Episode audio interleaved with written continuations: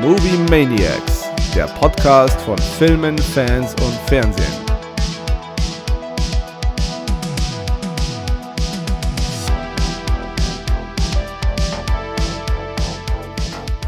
Hallo ihr da draußen und herzlich willkommen zu unserem kleinen Podcast. Mein Name ist Gaku und mir ist wie immer der liebe Kero zugeschaltet. Vor allem der nicht verschnupfte Kero. Mahlzeit. Mahlzeit.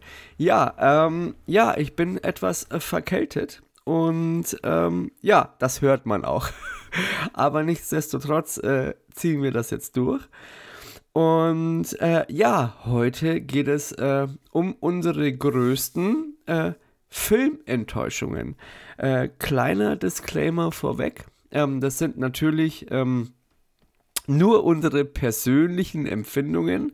Das hat jetzt nichts eigentlich äh, mit dem Film selber zu tun, ob der als handwerklich schlecht gemacht ist. Vielleicht doch, aber nein. Ähm, äh, äh Berti hat uns das letzte Mal ganz gut darauf äh, hingewiesen, dass, ähm, ja, es ist halt nur unser eigener Eindruck und ähm, manch anderer findet den Film wahrscheinlich gut oder auch nicht und es ist nur unser und unsere äh, Interpretation von dem Ganzen.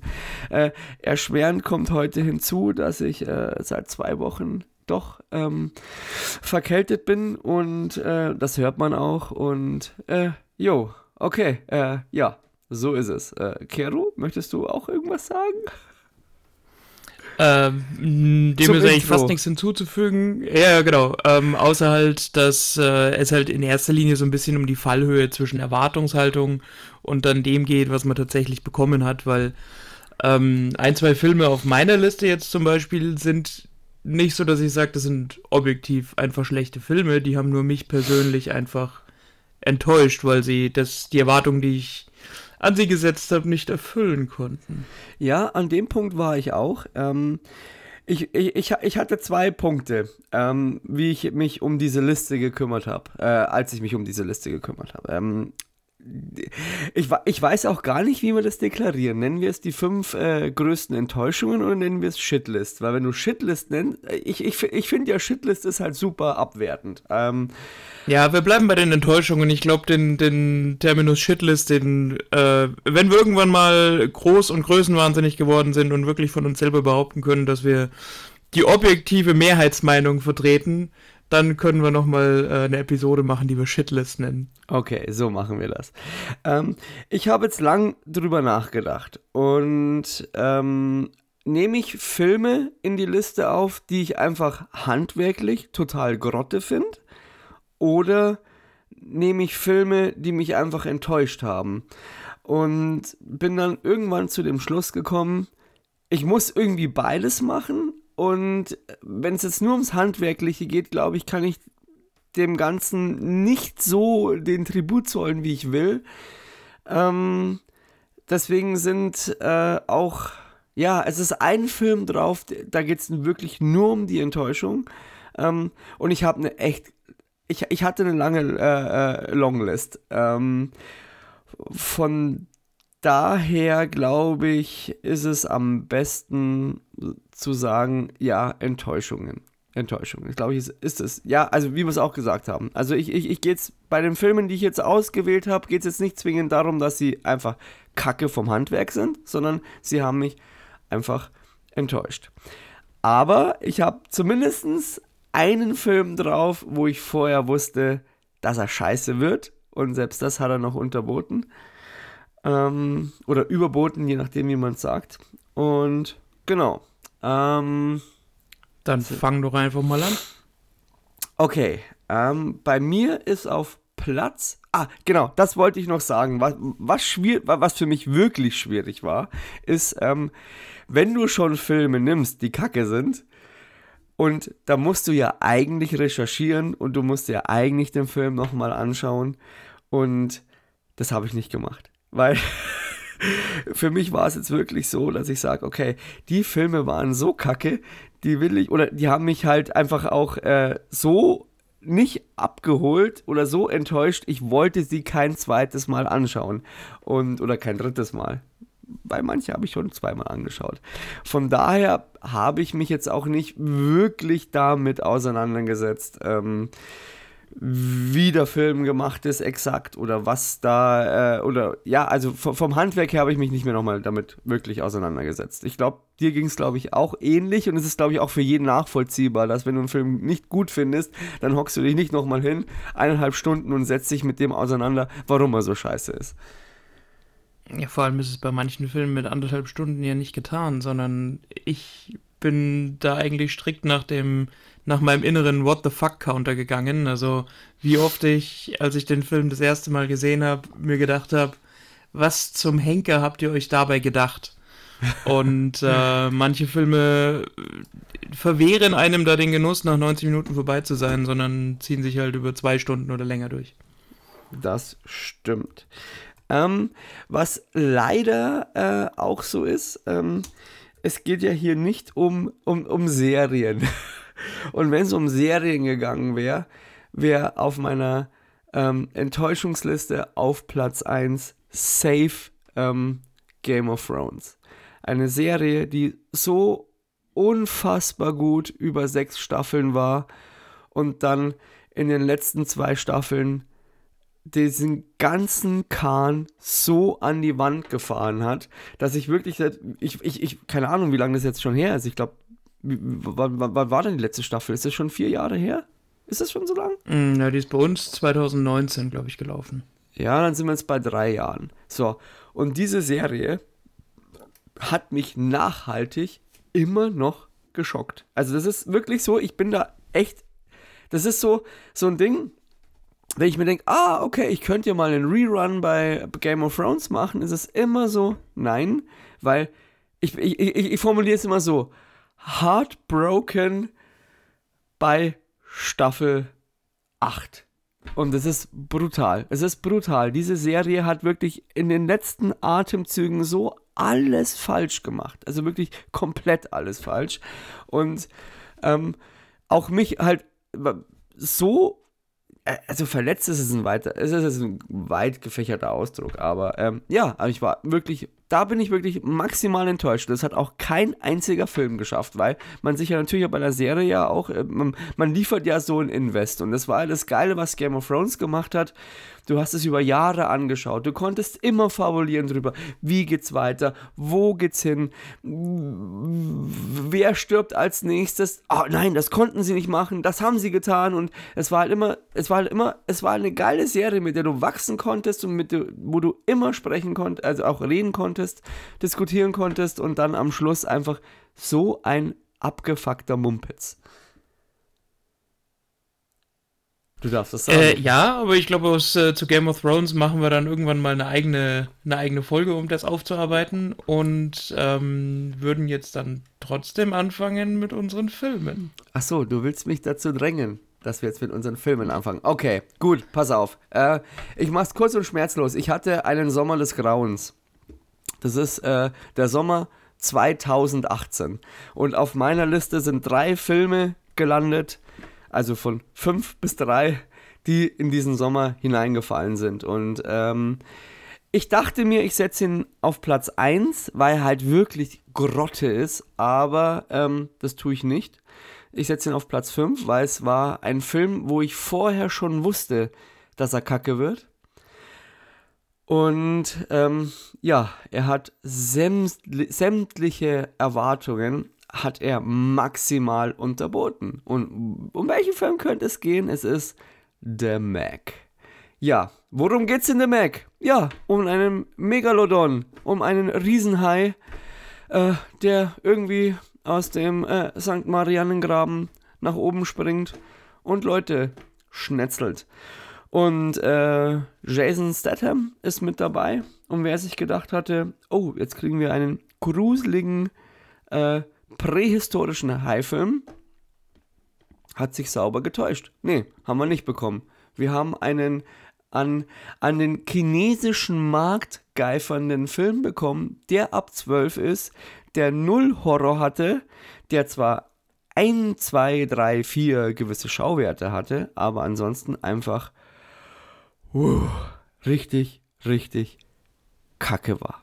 Also wirklich. Das war für Jason Statham auch wirklich nur so, um halt äh, quasi für das Jahr die Miete bezahlen zu können, oder? Wobei ich ja persönlich mit Jason Statham-Filmen ja keine Probleme habe. Ich finde, ähm, das hört sich jetzt fies an, aber ähm, kennst du einen, kennst du alle, aber du kriegst halt einfach, wenn, wenn du, wenn, wenn Jason Statham draufsteht, kriegst du Jason Statham. Und das ist ja cool. Also Leute, die, den, Leute, die ihm wohlgesonnen sind, sagen, dass er halt seine Handschrift hat und äh, die in den Filmen hinterlässt, weil grundsätzlich finde ich seine, also alles, was er natürlich in den äh, frühen Guy Ritchie-Filmen gemacht hat und auch später mit äh, Transporter und sonstigem, eigentlich ziemlich cool. Jo, also ich mag auch prinzipiell äh, jeden Statham-Film. Also ich glaube, außer der Mac gibt es eigentlich keinen Film, wo ich sage, dass er maximal kacke ist, weil du kriegst ja im Endeffekt das, was du willst. Also Statham ist halt, es ist halt Action-Kino, geradlinig. Er ist halt meistens der, ähm, der, der Held. Ich glaube, einen Film habe ich jetzt gesehen, da ist er so ein verkappter Antagonist, da ist er so ein Penner, aber ich weiß nicht mehr, wie der heißt. Der war auch gut. Ähm, äh, aber ein, ein, ein, ein Jason Statham-Film, der mir ganz persönlich wirklich äh, äh, positiv hängen geblieben ist, ist Homefront. Den finde ich super, obwohl er die Jason Statham-Handschrift äh, hat. Aber jetzt kommen wir glaub, wieder an den Punkt. Ich rede lieber über andere Statham-Filme als über äh, The Mac. Ähm, nee, also der Mac hat mich wirklich, also ich, ich, ich habe den damals auch im Kino angeschaut und ich wusste vorher, ich habe ein paar Reviews gesehen, dass der richtig kacke ist. Und ähm, habe mich dann aber trotzdem dazu hinreißen lassen, weil ich ähm, auf, nennen wir es mal so, gewissen Umwegen die ersten fünf Minuten gesehen habe. Und die ersten fünf Minuten, die fand ich ganz cool, aber die haben mich hauptsächlich wegen dem Score abgeholt. Jo, und dann bin ich mit meiner Schwester ins Kino gegangen. Und dann, nach 10 Minuten, dachte ich mir, wow. Nach 20 Minuten dachte ich mir, fuck. Nach 30 Minuten dachte ich mir, muss ich jetzt da noch länger drin bleiben. Und erschwerend zu diesem ganzen Kinoerlebnis war, dass ich vor mir, also wir waren, glaube ich, in dem ganzen Kino waren es, glaube ich, 10 Gäste. Nee, 8, 8 Gäste. Ich und meine Schwester, meine Schwester und ich und äh, eine sechsköpfige Familie. Und diese sechsköpfige Familie hat es aber dann auch noch. auch, Großartig.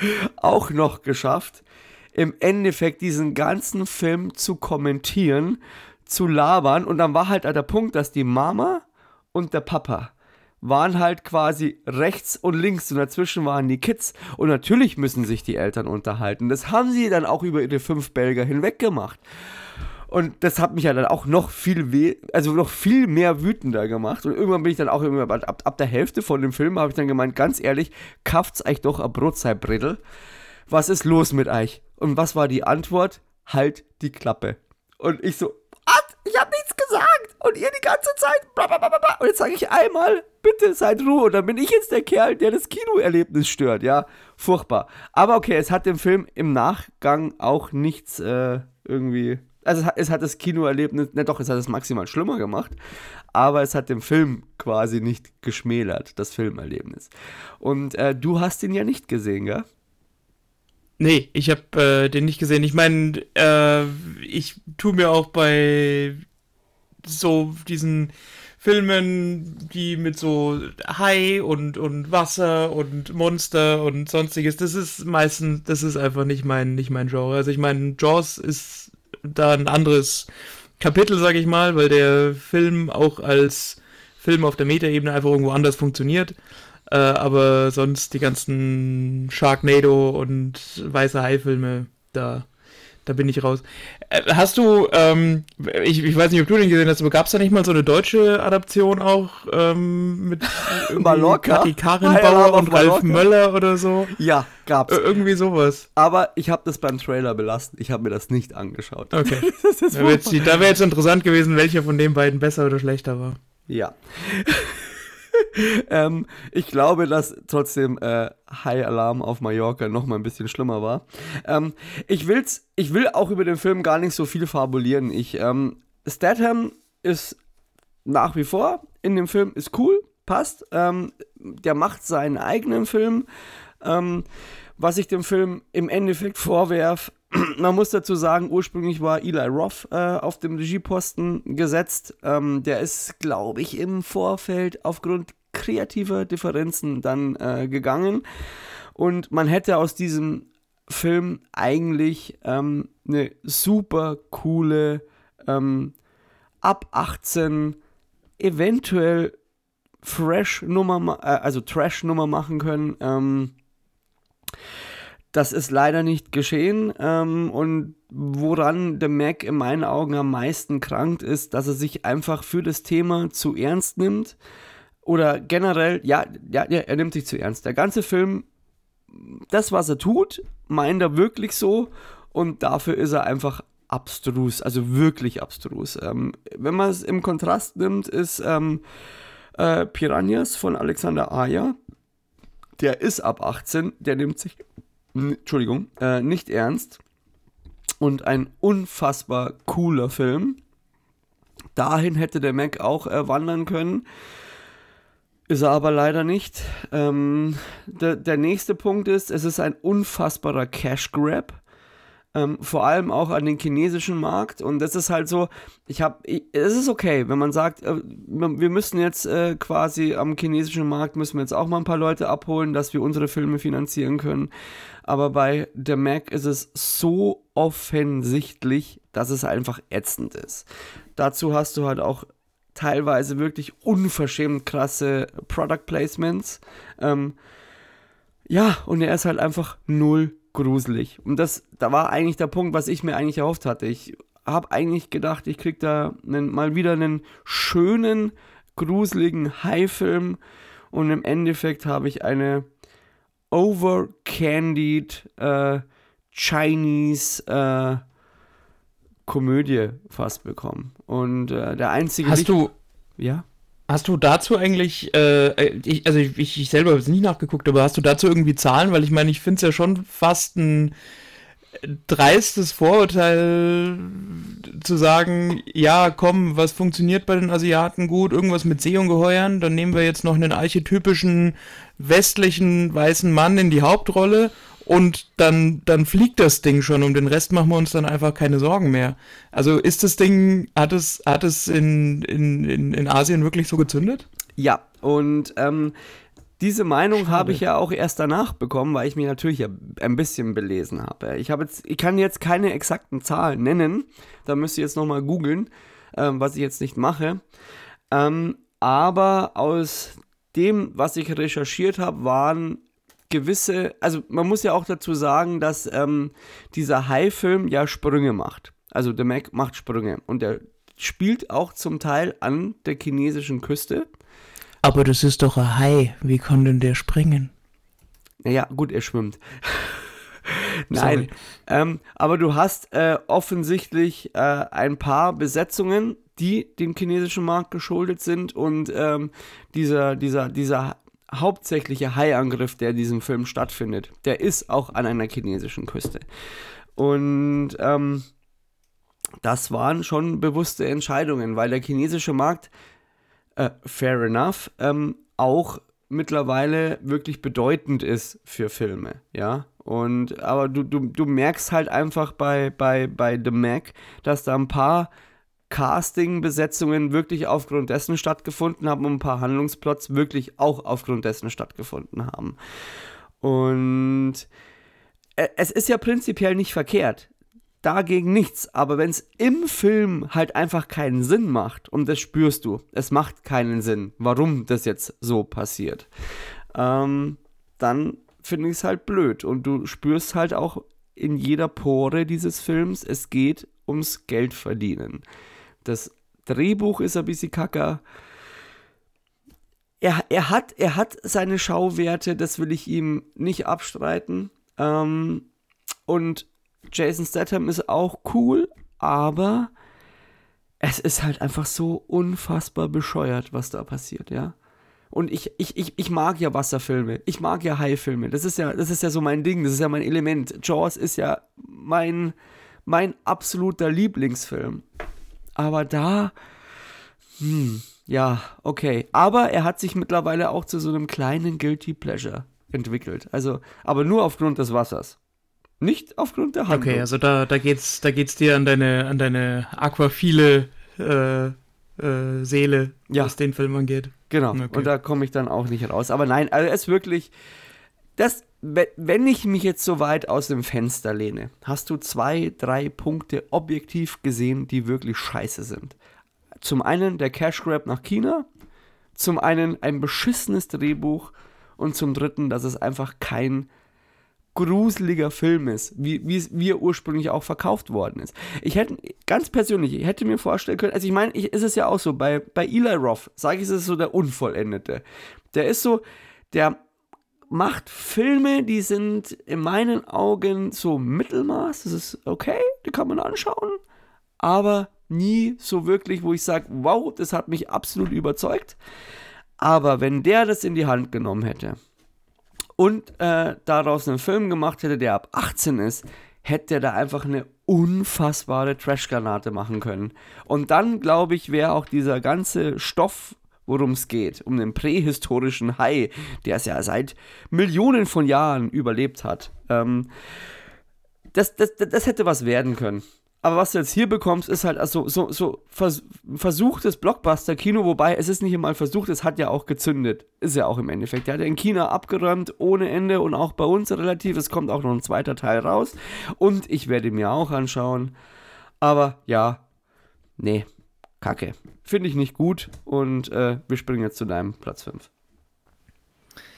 Äh, genau, zu meinem Platz. Also meine Liste ist kein, kein Ranking. Also die, ich habe die jetzt nicht in eine Reihenfolge gebracht, dass ich äh, den einen, dass der eine mich noch mehr enttäuscht hätte als der andere. Die sind da aus unterschiedlichen Gründen drauf und haben alle gleichermaßen ihre Daseinsberechtigung. Ähm, aber der Film, den ich zuerst nennen will, ist einer, den ich gar nicht im Kino geguckt habe, weil der direkt auf Netflix veröffentlicht wurde. Also der lief auch gar nicht im Kino. Das ist ähm, The Old Guard von 2020 äh, mit Charlize Theron in der, in der Hauptrolle. Ähm, war damals als eine der, ich meine, mittlerweile gibt es größere, teurere Netflix-Produktionen, aber das war damals schon einer der, der, der größten, der, der dicksten Teile, des äh, Netflix so ausgepackt hat. Ähm, budgetmäßig, Darf ich mal kurz etc. unterbrechen, Kero? Du zehrst mhm. ein bisschen. Also oh, deine Lautstärke ist, ist ein bisschen hm. übelst krass. Kannst du die ein bisschen runterfahren oder muss ich das bei mir machen? Ja, kriegen wir mit Sicherheit hin. Ich kann auch einfach ein bisschen weniger laut reden oder weniger nah ans Mikrofon gehen. Ja, bei mir ist so. der Pegel generell auf Rot. Dann musst du, glaube ich, ein bisschen weiter weggehen. live, live Troubleshooting während der Aufnahme. So, jetzt müsste aber besser werden. Okay. Upp. So. Ähm, es ist immer noch rot. Immer noch rot. Was hast du verändert? Ich habe gar nichts. Okay, dann müssen wir an der Stelle mal schneiden. Willst du eine Pause machen, dass du Nee, wir schneiden nicht. Heute gibt es kein Schneiden. Äh, gut. Das ist mit Sicherheit sehr entertaining für alle Zuhörer. Ähm, ne, ich kann einfach nur hier leiser drehen. Ansonsten musst du den Pegel runterregeln. Wie, weit, wie nah bist du am Mikrofon? Geh mal ein bisschen weiter weg. Ja, ich kann mich auch schon, ich kann mich schon zurücklehnen auch. Okay, ich glaube, so ist es ein bisschen Wenn das besser, besser ist. Pass okay. auf, was ich jetzt noch. Ja, okay, erzähl einfach. Genau. Also bei was bei The Old Guard, also die, die Prämisse des Films ist ja, äh, dass du quasi diese Gruppe an, an, an Leuten hast, die äh, schon seit ewigen Zeiten, Jahrtausenden auf der Welt sind, äh, quasi unsterblich sind und sich aus, ich nenne es jetzt mal fast humanistischen Motiven zu so einer Söldnertruppe eben zusammengefunden haben und dann halt so die Aufträge erledigen, die halt erledigt werden müssen, um, naja, die Welt halt besser oder sicherer zu machen. Äh, mm. Julie Theron mm. spielt die Hauptrolle, die ist halt diese Andy. Ähm, ja. Nö, nee, ich habe bloß mhm gemacht also, und hört sich schon wieder so nach genau, einem Netflix-Geldgrab an. Ja, ich, wie groß das Geldgrab da wirklich war, weiß ich gar nicht. Ich glaube, dass der kommerziell tatsächlich, ja, ich meine, wie, wie, wie willst du das auf Netflix messen? Aber ich glaube, dass sich der, der hat sich schon relativ großer Beliebtheit so in der, in der Masse erfreut.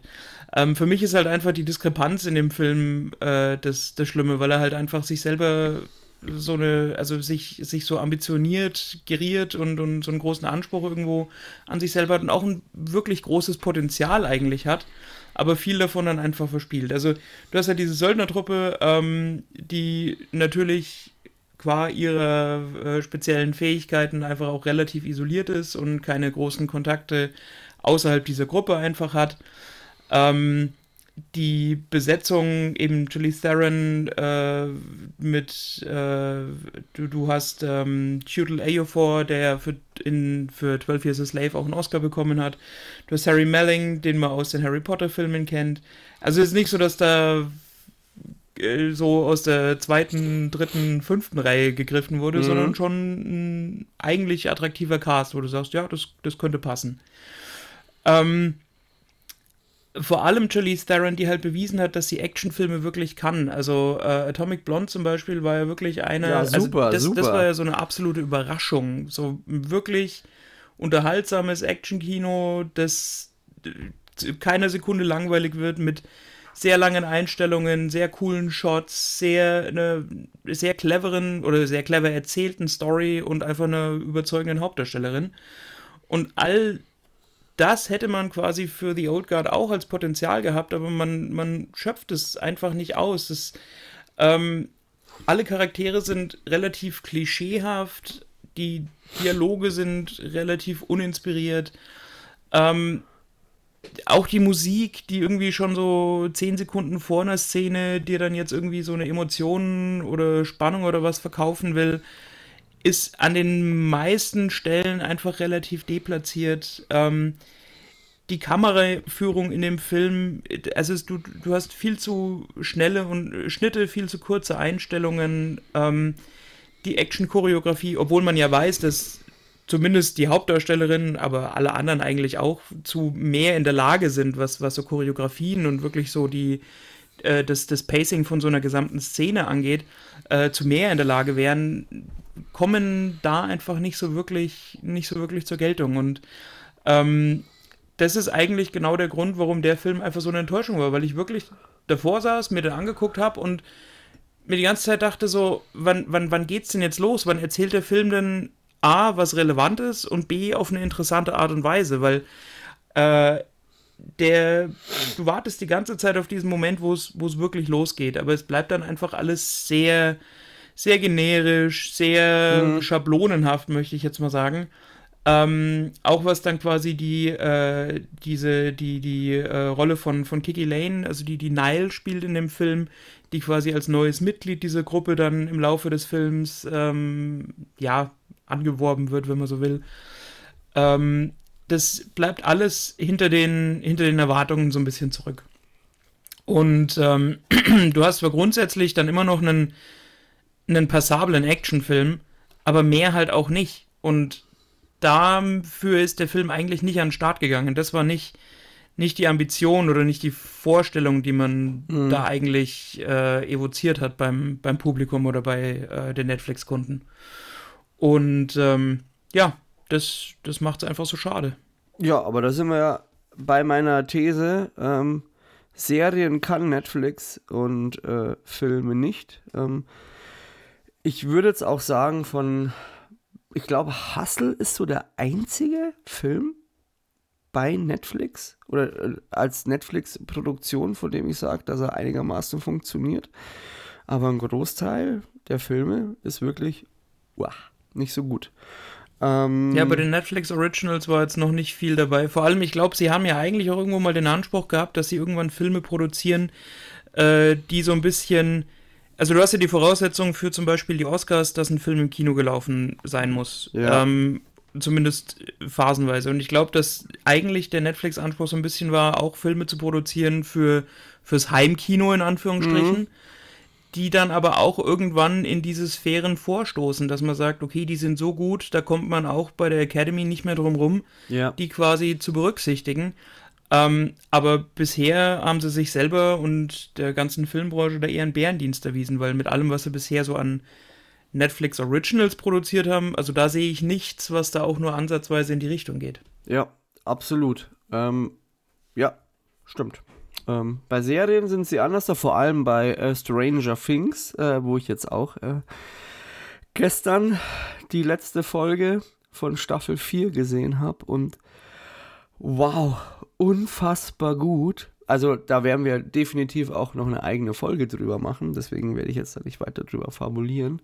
Aber ja, äh, da sind wir uns, glaube ich, einig. Ähm, Netflix-Filme oder Filme und Netflix, Netflix funktioniert nicht ganz so gut. Äh, Serien ja. Ähm, möchtest du noch was äh, anfügen an den Film oder sollen wir aufs nächste? Auf den nächsten. Nee, wir können Film? gern weitermachen. Okay. Wie gesagt, der, der hat mich einfach nur, ja, wie es der Folgentitel auch sagt, äh, enttäuscht. Genau. Äh, ich mach's kurz und schmerzlos. Platz 4 ist bei mir Predator Upgrade. Ähm, ja, warum? Ähm, ja, ich war einfach. Weil er eine sehr vielversprechende Filmserie, die seit Jahrzehnten besteht, sagen wir mal, nicht bereichert hat, möglicherweise? Äh, ja, und ich bin mit äh, sehr äh, also mit den Erwartungen, die ich in, mit denen ich ins Kino gegangen bin, da war ich ja eher so, so, alright, jetzt kriegen wir so wieder so ein bisschen Vibes vom ersten Predator. Ähm, vor allem auch, weil äh, Shane Black, ähm, äh, glaube ich, Drehbuch äh, gemacht hat und auch mitgespielt hat. Ähm, nee, mitgespielt hat. Oh, fuck. Jetzt, jetzt, glänze ich durch äh, äh, gefährliches Halbwissen. Ähm, also safe hat er aber das, ähm, das ähm, Drehbuch gemacht und war auch, glaube ich, in der Regie dafür verantwortlich. Ich muss bloß kurz nochmal nachschauen, nicht, dass ich wirklich hier komplette Scheiße erzähle. Ähm, pass auf. Äh, Regie war Shane Black und äh, Drehbuch war auch Shane Black und äh, Fred Decker. So, von daher der war ja auch für den ersten verantwortlich und war auch, und äh, Lethal Weapon übrigens. Und von daher waren ja die, die Erwartungshaltung war ein bisschen äh, höher, ja. So. Aber im Endeffekt war das wirklich kompletter Mumpitz. Also der Humor war teilweise sowas von daneben. Die Gore-Szenen, die waren okay, aber ich bin jetzt jemand, der eigentlich nicht so auf Gore steht und ähm, deswegen im Film auch nicht äh, äh, in die Höhe hiefe. Das ist halt für mich so Mittel zum Zweck. Ähm, genau, es muss gut platziert sein. Genau. Dann hast du da noch irgendwie noch einen, einen Autismus-Plot mit drin, dass so ein Kind, weil es einen Autismus hat, den Predator eher sieht und eine Schlussszene, die halt wirklich abartig deplatziert ist und so ulkomisch und der Film ist ja von 2018. Und das ist ja auch nicht mehr weiterverfolgt worden. Also da haben sie wahrscheinlich selber geschnallt, dass es Kacke ist. Ähm, ich glaube, dass ähm, Predator Upgrade auch schon unter dem Disney-Konzern entstanden ist. Und da war ja erstmal so die Befürchtung, wow, das wird eine weichgespülte Scheiße. Ähm, war es dann im Endeffekt nicht, aber es war handlungsweichgespülte Scheiße. Und äh, nee, also also hat mich null abgeholt. Also das war auch, das, das ist, wie gesagt, das ist der Sommer des Grauens, also der Sommer des Kinograuens, wo ich dreimal im Kino war und drin, also in meinem Sessel saß, Popcorn in meine Luke geschoben habe und mir gedacht habe, wow, ich würde jetzt gerne rausgehen. Und das mache ich wirklich selten. Aber in diesem Sommer war es wirklich so. Das war einfach prägnant. Sommer 2018. Der Sommer des Grauens. Vor allem, also abhängig davon, was für Filme du noch auf der Liste hast, füge ich dem Sommer von 2018 gleich auch noch einen hinzu. Zumindest was meine, meine mhm. Enttäuschung angeht. Und ähm, ja, und jetzt sind wir an dem Punkt, wir könnten jetzt uns weiter darüber auslassen, warum ich hätte ein bisschen mehr in die Tiefe gehen können, warum ich den Film scheiße finde. Ähm, habe ich aber nicht. Ich habe mir auch kein zweites Mal angeschaut, weil es macht ja keinen Sinn, wenn ich ihn blöd finde. Ähm, ja, Predator Upgrade scheitert halt einfach daran, dass er genau das nicht ist, nämlich ein Upgrade. Er genau. pflanzt sich in so eine Filmreihe ein und ist eigentlich eher ein Fremdkörper. Ja, und der, der, der Punkt ist ja, was, was hat denn eigentlich den ursprünglichen Predator eigentlich ausgemacht? Du hast ein, ein, ein Monster, das äh, nicht vorhersehbar ist. Also es ist halt ein außerirdisches Monster, wo du einfach nicht weißt, was er tut, wie er reagiert. Und natürlich, du hast Arnie. Arnie ist immer super geil, aber selbst in diesem Film, jetzt mal abgesehen von diesem ganzen maskulinen und, uh, und hier und Zeug, überzeugt der Film ja aufgrund von Spannung. Und dass du ein unerbittliches Monster hast, wo du einfach nicht weißt, was da passiert. Und es ist so, eine, äh, so ein Katz-und-Maus-Ding und so eine kleine Hatz. Und das habe ich mir da auch wieder äh, erhofft.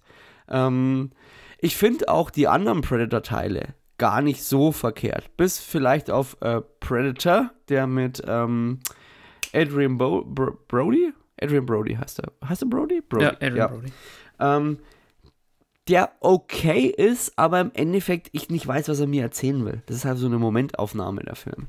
Ähm, und ich dachte. Das ist richtig, da ist die Handlung so ein absoluter Quatsch eigentlich, aber genau. der Film ist, was die, was die Schauwerte angeht, gar nicht so katastrophal. Genau, aber gemacht, den, ja. den schaust du dir an und ja, okay, cool, cool. Und am Ende denkst du dir so, ja, cool, aber was will er mir denn eigentlich erzählen? Weil ja eigentlich auch der, der, das Ende genauso ist wie der Anfang. Ähm, aber wurscht. Der, der ist okay. Aber bei Predator Upgrade, ich so, boah, fuck, es macht keinen Sinn und warum und warum dieses Fass aufmachen. Nee, sorry. Ähm, von daher habe ich jetzt wirklich große Hoffnungen in Prey. Ähm, also dieser neue Predator Ableger, der jetzt dann, äh, glaube ich, im August äh, auf Disney Plus erscheint. Ähm, kleineres Setting, prähistorisch. Ähm, ich hoffe, dass er geil ist. Wir werden, ich glaube, wir werden definitiv eine Folge drüber machen. Ähm, jo, von daher, ich will jetzt nicht mehr, glaube ich, zu dem Film erzählen. Gut, äh, wenn wir schon im Jahr 2018 sind, ähm, auch ein ja, absolutes Highlight in dem Kinojahr, Aquaman. Ähm, mm. Von DC, also der erste, der, der, der erste Aquaman, die das erste Mal, dass Jason Momoa in dieser Rolle äh, auftaucht. Habe ich mir nur zur Hälfte Und, angeschaut, weil ich wütend war. ja, also ich habe ihn auf jeden Fall einmal ganz gesehen und ich glaube, ich habe ihn irgendwann zumindest ausschnittweise auch nochmal gesehen. Ähm, da dann aber eben nicht ganz. Äh, auch so ein, so ein Film, wo man sich denkt, großes Potenzial, ähm, sowohl die Comicvorlage als auch die, die, die Rolle an sich, also so wie der Charakter quasi angelegt war, ähm, bringen alles an Potenzial mit. Du hast in meinen Augen den genau den, den richtigen Cast oder genau die richtige, genau den richtigen Schauspieler gecastet für diese Rolle, ähm, weil ich glaube, was Uhrzeit, Näheres und, und einfach mehr oder näher dran am, am so dieser sehr rohen Vorstellung eines, eines Menschen findest du in, in Hollywood momentan fast nicht, äh, als, als Jace Momoa. Ähm, und deswegen verstehe ich eben auch nicht, warum man das dann zu so einer farbenprächtigen CGI-Orgie hat werden lassen müssen. Ich meine, da kann man jetzt dann das nächste Fass aufmachen und äh, hier quasi die DC versus Marvel äh, Qualität mhm. Diskutieren. Das wäre vielleicht auch mal ein interessanter, ein interessanter Folgentitel. Ähm, aber da haben sie halt einfach, da haben sie halt einfach voll daneben gegriffen.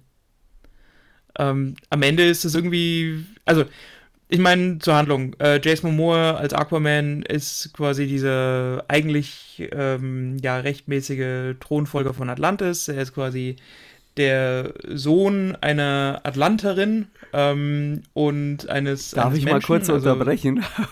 Machst du das jetzt, dass du ein bisschen was zu dem Film erzählen kannst, weil sonst nichts über ist?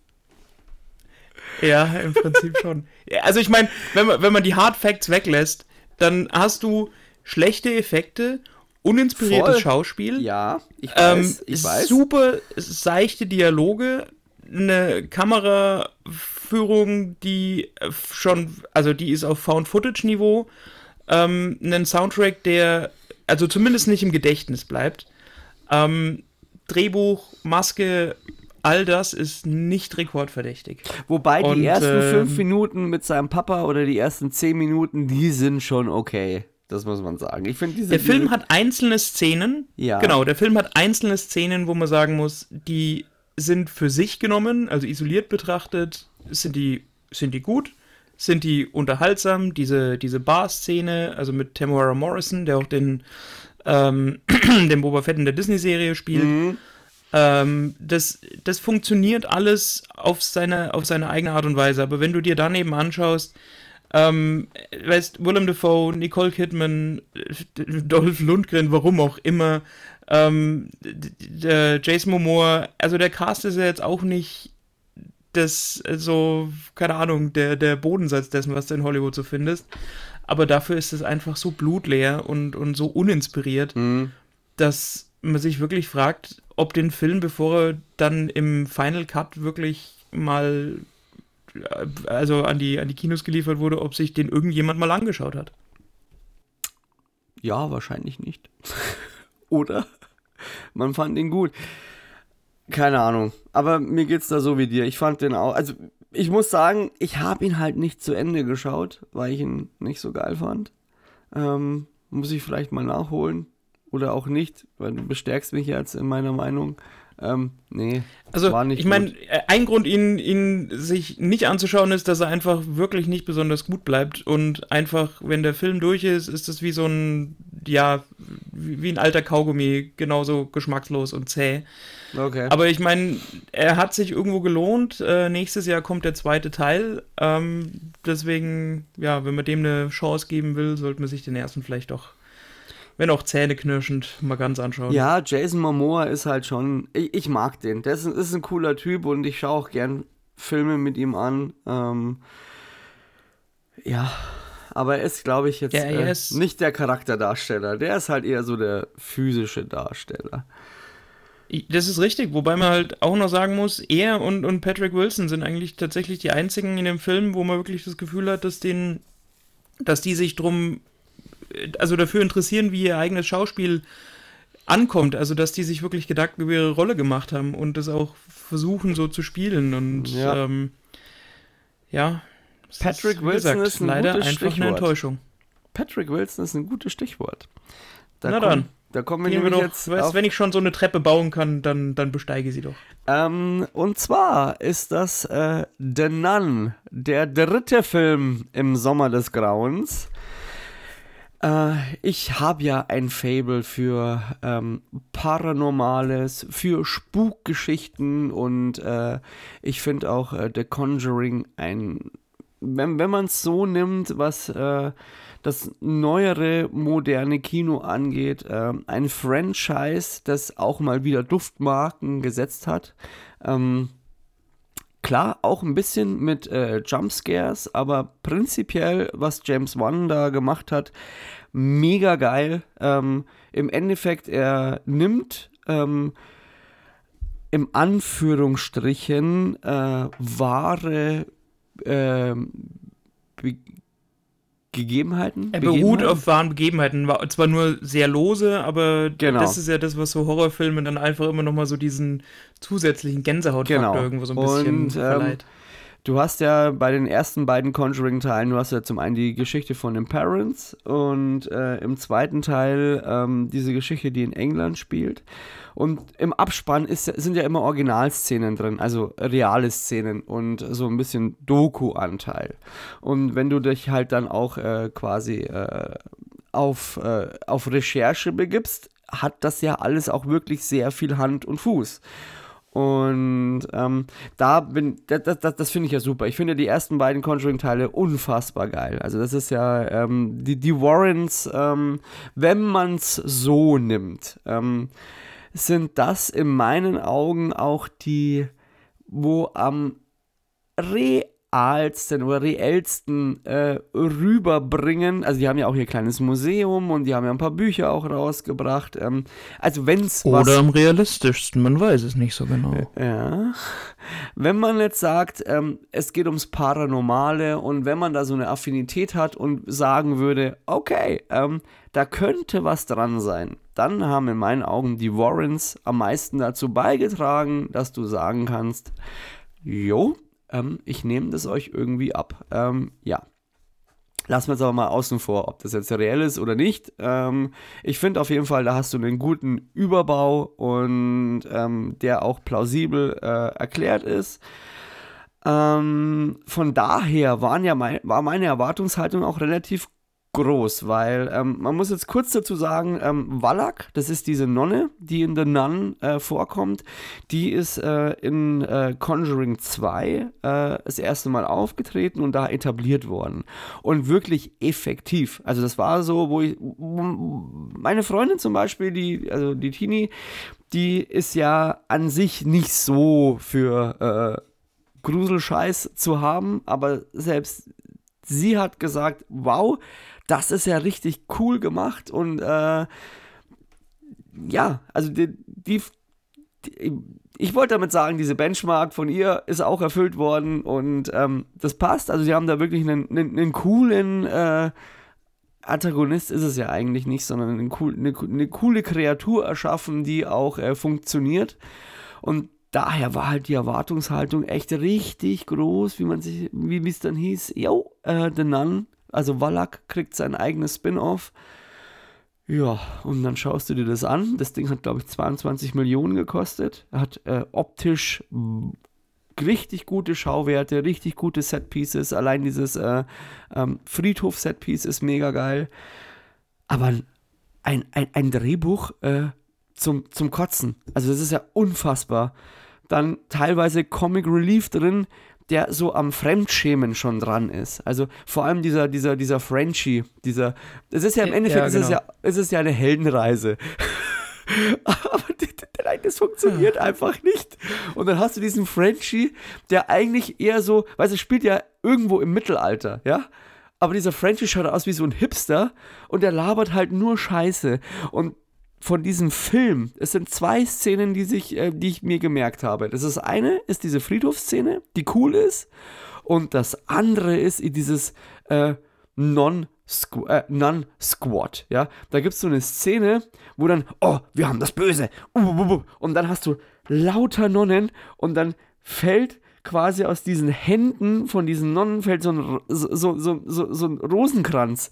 Und das ist wie schon quasi so, wie so ein Maschinengewehr, wenn du, äh, beziehungsweise wenn du in den Krieg ziehst und jeder kriegt jetzt so sein Gewehr und dann so, und dann hast du diesen. Ich habe mir bei der Szene, ich habe mir bei der Szene gedacht, wenn, wenn Scary Movie noch ein Ding wäre, dann hätten die genau diese Szene genommen und auch genau das draus gemacht. Die hätten wirklich die nach Vietnam gepflanzt und da wirklich so eine AK-47 oder eine M16 einfach unterm Talar rausholen lassen.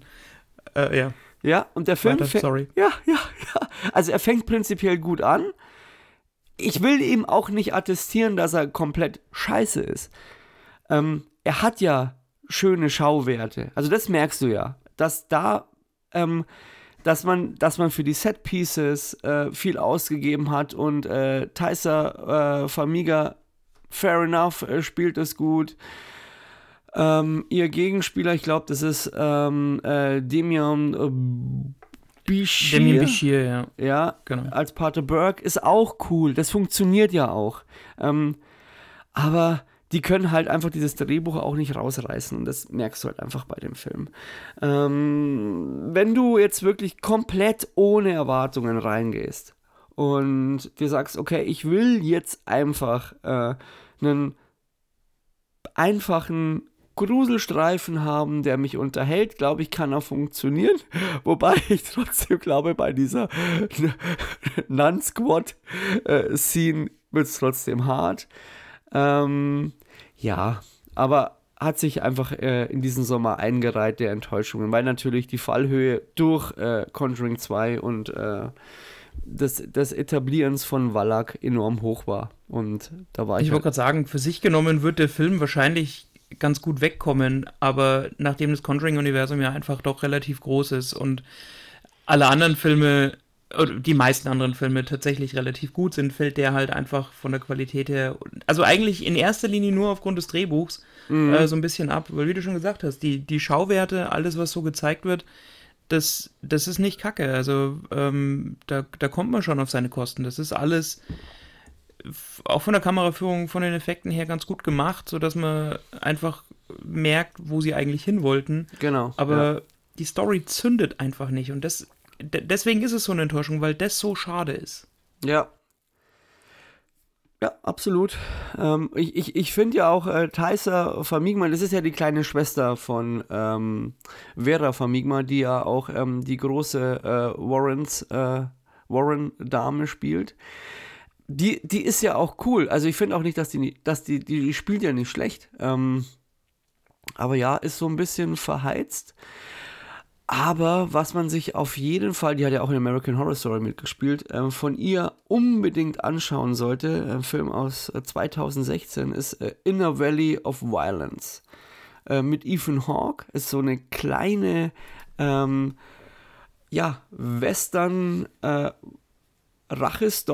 und super geil. Auf jeden Fall anschauen. Hat mich, der hat mich richtig äh, ich habe nichts erwartet, ist ja ein, beziehungsweise ich habe, was, heißt nichts erwartet, ist ein Film von T. West. Und T. West ist äh, bekannt dafür, dass er zwar eher so ein bisschen, also Independent-Filme ist jetzt blöd gesagt, aber er macht jetzt mal so eher so Underground-Filme, vor allem im Horrorfach.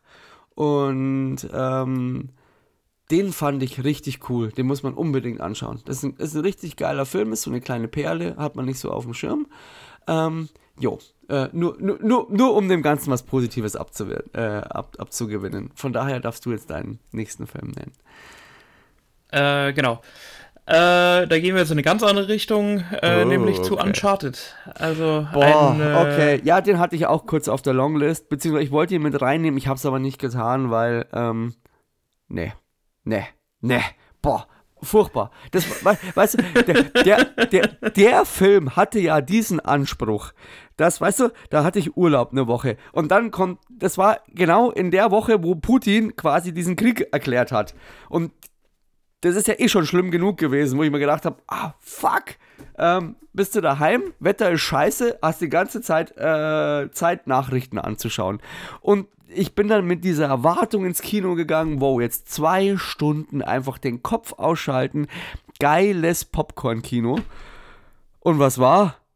Pustekuchen musste noch mehr drüber nachdenken, dass der Film kacke. Äh, was heißt noch mehr drüber nachdenken? Also, bin zwei Stunden neben dir gesessen und habe gedacht, boah, ernsthaft, ernsthaft, wie kann man so verscheißen? Und vor allem, am Anfang dachte ich mir ja, dass die zwei, also Tom Holland und ähm, äh, Mark Wahlberg, so gegen den Strich besetzt sind, das kann funktionieren.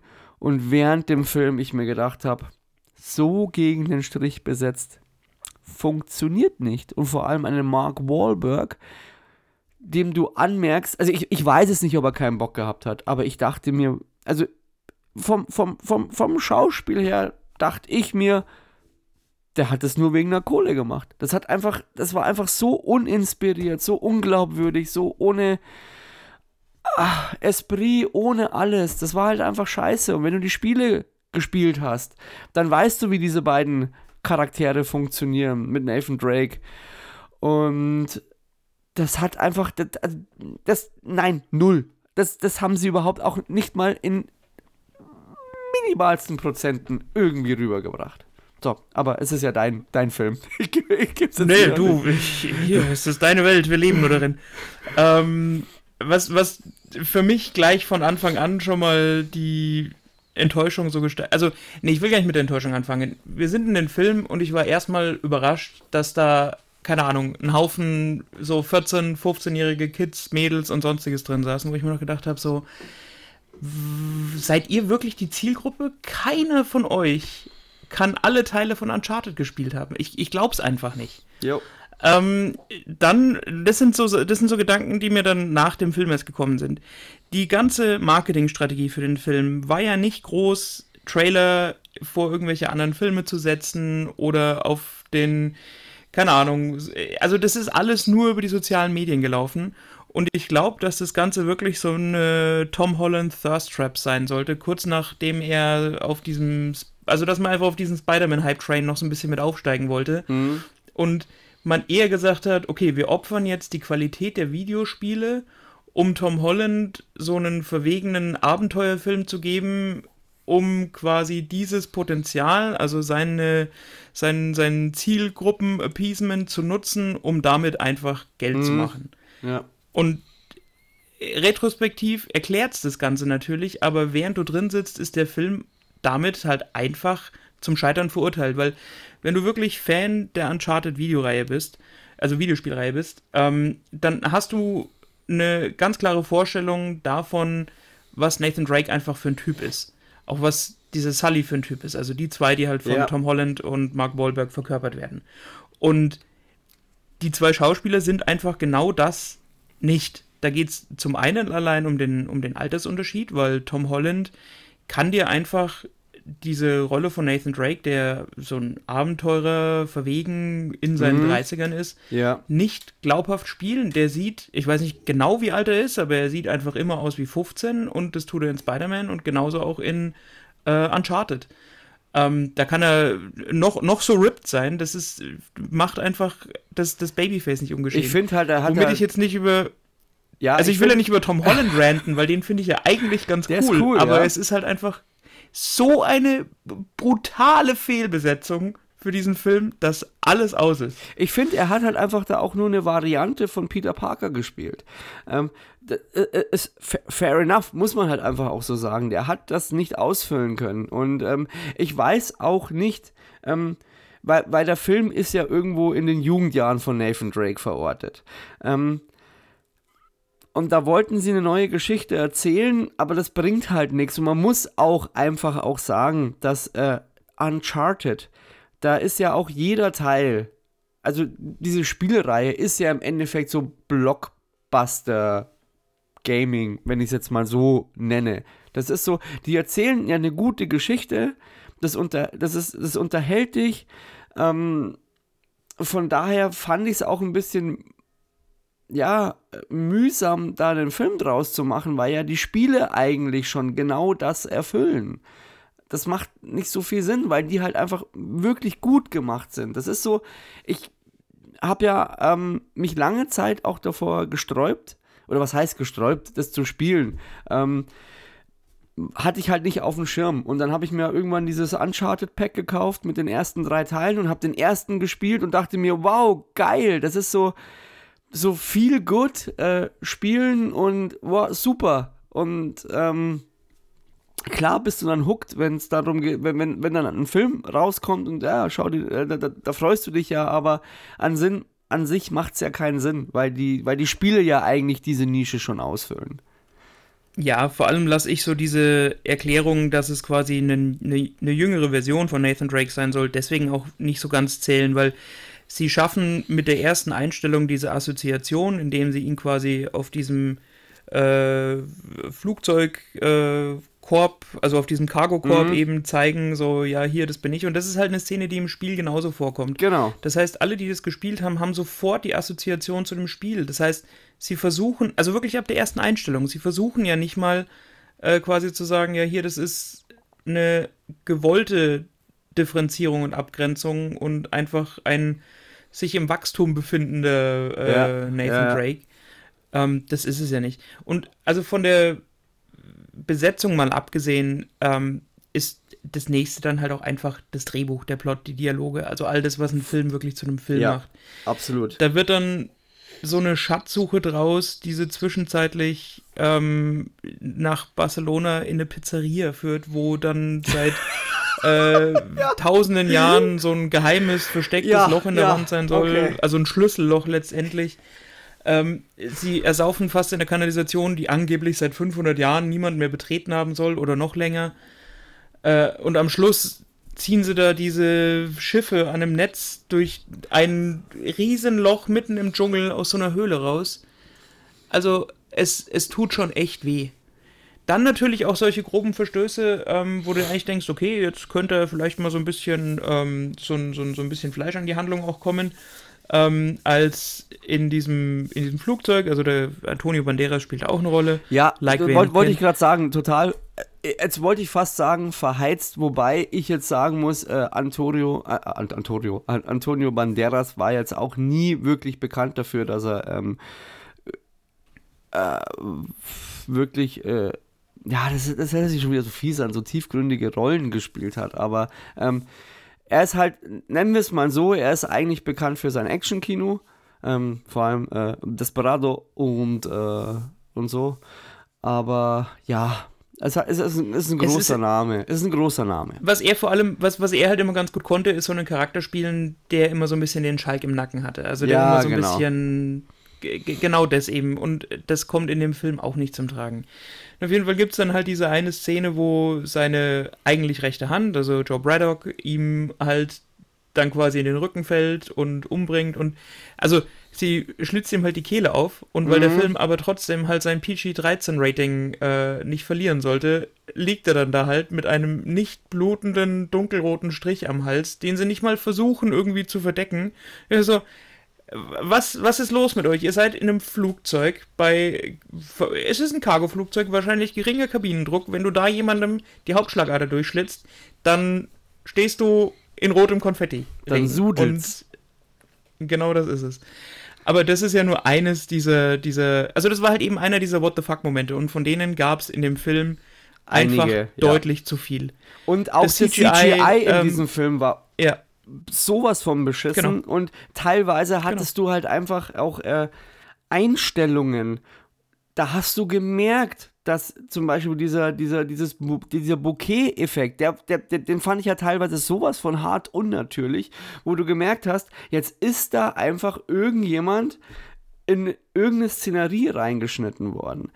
Ähm, und das war, glaube ich, auch vor allem, wo es mir am meisten aufgefallen ist, ist, glaube ich, die Antonio, Antonio Banderas-Szene, wo sie in. Äh, da sind sie irgendwo draußen. Und da merkst du einfach, mh, hm, das schaut so unnatürlich aus. Das, nein, nein, nein, absolut nein. Ja, und wie gesagt, du, du kannst mit, mit, mit dieser Liste kannst du weitermachen, auch als sie dann auf diese, also sie versuchen ja erst, es ist ja wirklich so eine, so eine Schatzsuche. Sie fangen an mit einer Schatzkarte, dann mit zwei Schlüsseln, um dann letztendlich äh, quasi diese Schiffe zu finden, wo eben das Gold von Magellan drin sein soll. Also auch jo. Historiker erleben da ein absolutes Synapsenfeuerwerk, wenn sie sich den Film reinziehen. Ähm, und du hast dann einfach so, so, so Szenen, als sie quasi die Hinweise, während sie halt nach diesen Kreuzen suchen, äh, wirklich in irgendwelchen Kirchen, aber so im quasi offensichtlich, also äh, so, dass die in den letzten hunderten Jahren auf jeden Fall jemand hätte finden müssen. Mhm äh, finden sie quasi so ihre, ihre Brotkrumen, um quasi so auf ihre Suche weiterzukommen. Ähm, und da ist es dann halt, da verkommt es dann schon zu so einer, so, zu so einer Dan Brown Illuminati oder Sakrileg Story, ja. die auch nicht besser sind, aber das auf jeden Fall besser gemacht haben.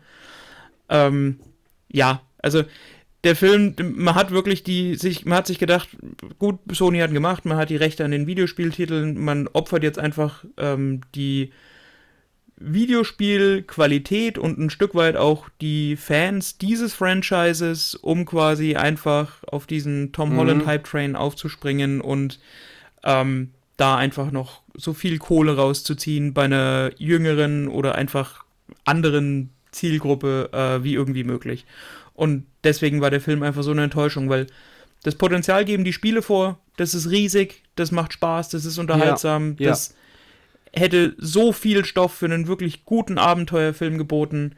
Ähm, analog kann man vielleicht äh, die Tomb Raider-Verfilmung mit äh, Alicia Vikander sehen, die auch kein Oscar-Kino war, aber auf jeden Fall dem Spieluniversum wesentlich sorgfältiger Rechnung getragen hat als ähm, die äh, Uncharted, der Uncharted-Film. Genau. Ja. Sehe seh ich auch so. Ähm, genau. Ähm, dann äh, würde ich jetzt äh, quasi meinen äh, nächsten Film erwähnen. Abrupter Übergang, wie immer. Ähm, da sind wir jetzt aber auch äh, an diesem Punkt. Jetzt habe ich jetzt mal drei Filme des Sommer des Grauens erwähnt, die ich halt, ähm, soweit ich mir das anmaßen kann, einfach vom Handwerk äh, beschissen fand. Ähm, jetzt kommen wir, also Platz 2 und Platz 1 sind bei mir Filme, die ich wirklich rein emotional beurteile. Ich, objektiv, glaube ich, war das, äh, habe ich mich damit noch nie auseinandergesetzt. Ja, doch, beim ersten Platz vielleicht schon. Ähm, auf jeden Fall auf, bei mir auf Platz 2 der wirklich größten filmischen oder cineastischen Enttäuschungen ist Indiana Jones und das Königreich des Kristallschädels. Ähm, ich finde den Film per se nicht zwingend scheiße.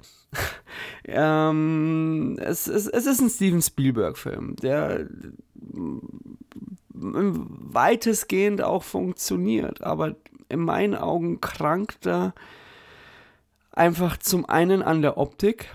Die ist CGI überladen, zu viel Candy.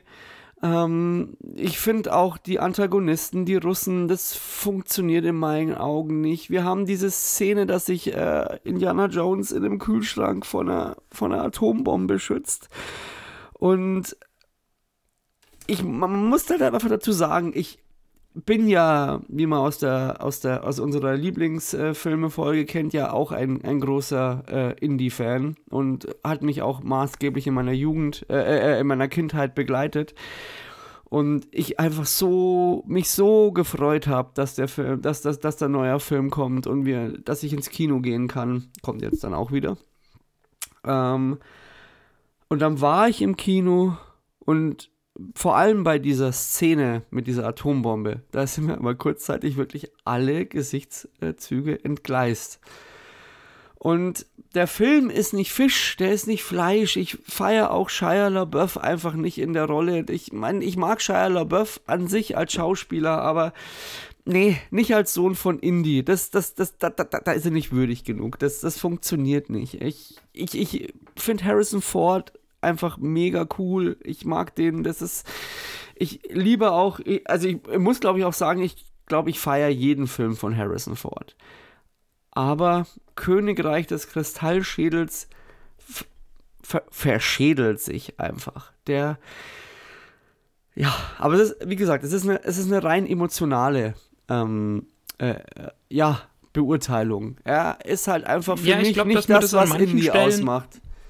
Äh, ja, ja, an manchen Stellen kann man das, glaube ich, aber auch schon irgendwo auch objektiv festhalten, weil er hat halt so ein bisschen auch dieses Star Wars-Problem von Episode 1 bis 3, dass das halt einfach mit dem bisher dagewesenen Franchise in einer Art und Weise bricht, weil zu der Zeit halt einfach CGI, also alles, was aus dem Computer kam, so wirklich exponentiell in die Höhe gegangen ist und man dann irgendwann versucht hat, alles damit zu machen.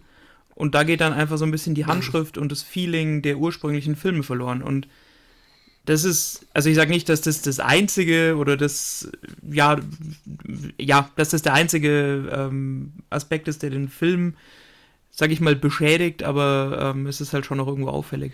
Weißt du, das Ding ist ja, ich schaue den ja trotzdem an, wenn er irgendwo läuft. Ähm, mir ist übrigens aufgefallen, ist eigentlich schauen, ich schaue was an, ist das eigentlich so, so, so, so ein bayerischer Ausdruck? Oder man sagt ja eigentlich, ich, schau, ich, ich sehe mir den Film an oder wie ist denn das eigentlich? Das ist mir schon öfters aufgefallen. Ich finde, dieses Schauen ist, wenn, wenn ich sage Schauen, das ist, das ist, so, so ein bayerisches Überbleibsel, oder? Also, wieder besseren Wissens und ohne Kenntnis der etymologischen und regionalen Herkunft von Schauen, ähm, keine Ahnung, es kann schon sein, also O-Schauen. O-Schauen, ja, gell? Ich, ich, ich, ich lese nämlich jetzt Also Zeit Süddeutsch wahrscheinlich. Ich denke mir, dass es in Baden-Württemberg wahrscheinlich noch genauso genutzt wird. Ja, aber ah, gelegentlich höre ich ja unsere eigenen Podcasts auch mal an und mir ist jetzt schon oft aufgefallen, dadurch. Gelegentlich? Was meinst du, wo unsere 10 Plays pro Episode herkommen? dass, ich, dass ich ja ähm, versuche, meine, äh, meinen Dialekt ein bisschen zum Verstecker. Ähm, ich mir jetzt oft aufgefallen ist, dass ich grammatikalisch echt teilweise richtig üble Hunde reinhaue, aber die sind dem geschuldet, dass ich versuche, Hochdeutsch zu sprechen. Weil wenn ich jetzt Song darat, dass ich äh, äh, Indiana Jones 4 im Kino angeschaut habe und der hat mir gar nicht gefallen, dann hört sich das richtig an. Aber wenn ich jetzt sage, ich habe mir Indiana Jones 4 im Kino angeschaut und der hat mir gar nicht so gut gefallen, hört sich das halt einfach sehr schräg an. Äh, nee, nicht Der Dialekt ist da ja auch nur eine Maske für den Verzicht auf Grammatik, von daher. okay, danke schön. Danke, Gero. Das gefällt mir sehr gut. Nein, aber trotzdem, wenn man, wenn, wenn man es jetzt mal so, auch so nimmt, weißt du, Regie Steven Spielberg. Auf der Besetzungsliste Harrison Ford, Kate Blanchett, Karen Allen aus den ersten Indiana Jones Teil, Shia LaBeouf, John Hurt. Das sind ja alles Schwergewichte. Also mal abgesehen von Karen Allen, weil die, glaube ich, wirklich nur Indiana Jones gespielt hat, aber emotionaler Ballast und so, also auch Schwergewicht. Äh, dann noch John Williams als ähm, Komponist. Das ist ja schon so, dass, wo du, wo du, wo du auch im Vor, also im, äh, also bevor der Film überhaupt rauskommt, dir denkst, das kann nur gut werden. Und dann hat der Film halt einfach leider seine Fallhöhe. Und wir sind wieder an dem Punkt, ich kann es objektiv, abgesehen vom CGI und so ein bisschen von der Story, dass es einfach nicht, ähm, dass es halt bescheuert ist teilweise und äh, dass ich halt ähm, Shia LaBeouf einfach auch nicht als Indie-Sohn akzeptieren kann, ähm, ist es halt einfach nicht geil. Ähm, man muss jetzt dazu aber auch sagen, ich persönlich hätte auch keinen vierten Teil gebraucht. Es ist halt so, natürlich feierst du es, wenn es heißt, yo, jetzt kommt ein neuer Indiana Jones Teil und geil, geil, geil, denkst du dir, ja, schön, aber es macht eigentlich keinen Sinn, weil damit, es, es sind drei wirklich gute Filme. Du hast eine Ikone geschaffen. Es sind Filme, die sind zeitlos. Ähm, Steven Spielberg an, ich würde jetzt nicht sagen auf dem Höhepunkt seines Schaffens, weil ich finde auch nach wie vor, dass er gute Filme macht. Ähm, aber ja, es, das hätte es halt nicht gebraucht. Und klar, ich gehe auch in Indie 5. Und wahrscheinlich werde ich noch mehr enttäuscht, weil du kannst das, glaube ich, auch nicht mehr äh, gut machen. Das ist eh generell, wo, wo viel daran krank, gerade aktuell, warum man je, jedes Franchise noch zu Tode nudeln muss und das noch weiter ausbreiten. Ähm, macht auch keinen Sinn. Lieber macht mal, macht mal neue Das Filme. macht nur bei Fast and Furious Sinn. Aber da ist es okay, finde ich. Da ist es absolut okay. Da will ich einfach auch. Ja, sag ich ja. Ja, ähm, aber mehr invest in neue Franchises. The Conjuring zum Beispiel war, ist so ein Ding, dass ich sag, ähm, dass, dass dieses Grusel-Horror-Genre, nein, nein, Horror-Genre ist verkehrt. Nennen wir es einfach äh, ähm, Haunted House, äh, ähm, Grusel-Genre äh, Suspense, so ein bisschen. Das hat, finde ich, James Wan mit The Conjuring eine ganz, also vor allem jetzt auch in den 2000er Jahren, was Neues erschaffen. Das macht Sinn, da weiter anzuknüpfen, da einfach auch mehr Invest reinzulegen, die, das, das auch mit den Warrens einfach cooler zu machen. Ja, da, ist, da, da ist viel Grundstock Aber da, ja gerade gerade beim, beim Conjuring, das ist doch eh schon riesig, oder? Da gehören die Annabelle-Filme doch genauso dazu, oder? Da ja, also wir, wir, das, das sind jetzt so. neun Filme im Endeffekt. Also du hast neun, ja, ey. Du hast The Conjuring 1, 2 und 3. Du hast, glaube ich, drei Annabelle-Filme. Du hast ja, genau. ähm, The Nun. Du hast. Und Hereditary. Nee, nee, der gehört nicht dazu. Das ist was ganz Eigenes. Das ist was ganz Eigenes. Das ist äh, quasi ah, the, New School ah, nee, of wie, wie hieß er denn? Intelligent Horror. Ähm, du hast noch ähm, äh, Boah, fuck, wie heißt er? Heißt er, heißt er und, und führt uns, nicht, nicht, nicht führt uns nicht in Versuchung. Fuck. Ähm, das, ist, das, ist eine, das ist eine lose Anlehnung. Ähm, okay. ja, und erlöse uns von dem Bösen. Und erlöse uns von dem Bösen. Ah, Super geiler Film mit, ähm, fuck, wie heißt er denn nochmal? Der Rip Dude aus, ähm, boah, fuck, jetzt habe ich, heute habe ich echt äh, Namensprobleme. Ähm, der in, äh, äh, in, in den Avengers-Filmen einen der äh, von, von, von, von Shield spielt. Äh, nicht, nicht James Franco. Das, das, äh, ah, fuck, wie heißt er denn nochmal? Das reichen wir nach. Wir das machen weiter mit Musik, beziehungsweise mit Indiana Jones. Oh, fuck, wie heißt er? Ja, auf jeden Fall, der spielt da mit, der spielt da den Polizisten. Super geil. Ah. Wie, nein, das lasst mir jetzt nicht in Ruhe. Ich, ich, ich muss jetzt, da muss ich jetzt schauen. Da muss ich, sorry, ich muss schauen und ich schneide das nicht, das dürft ihr jetzt alle mithören. Das ist der, der Gaku. Ah ja, und, und erlöse uns von dem Bösen, dass er googelt. Naja, war, jedenfalls äh, machen noch, wir damit Indiana noch, Jones. Ich hab's, ich hab's total verkackt. Es ist Eric Banner. der spielt in keinem einzigen Marvel-Film mit.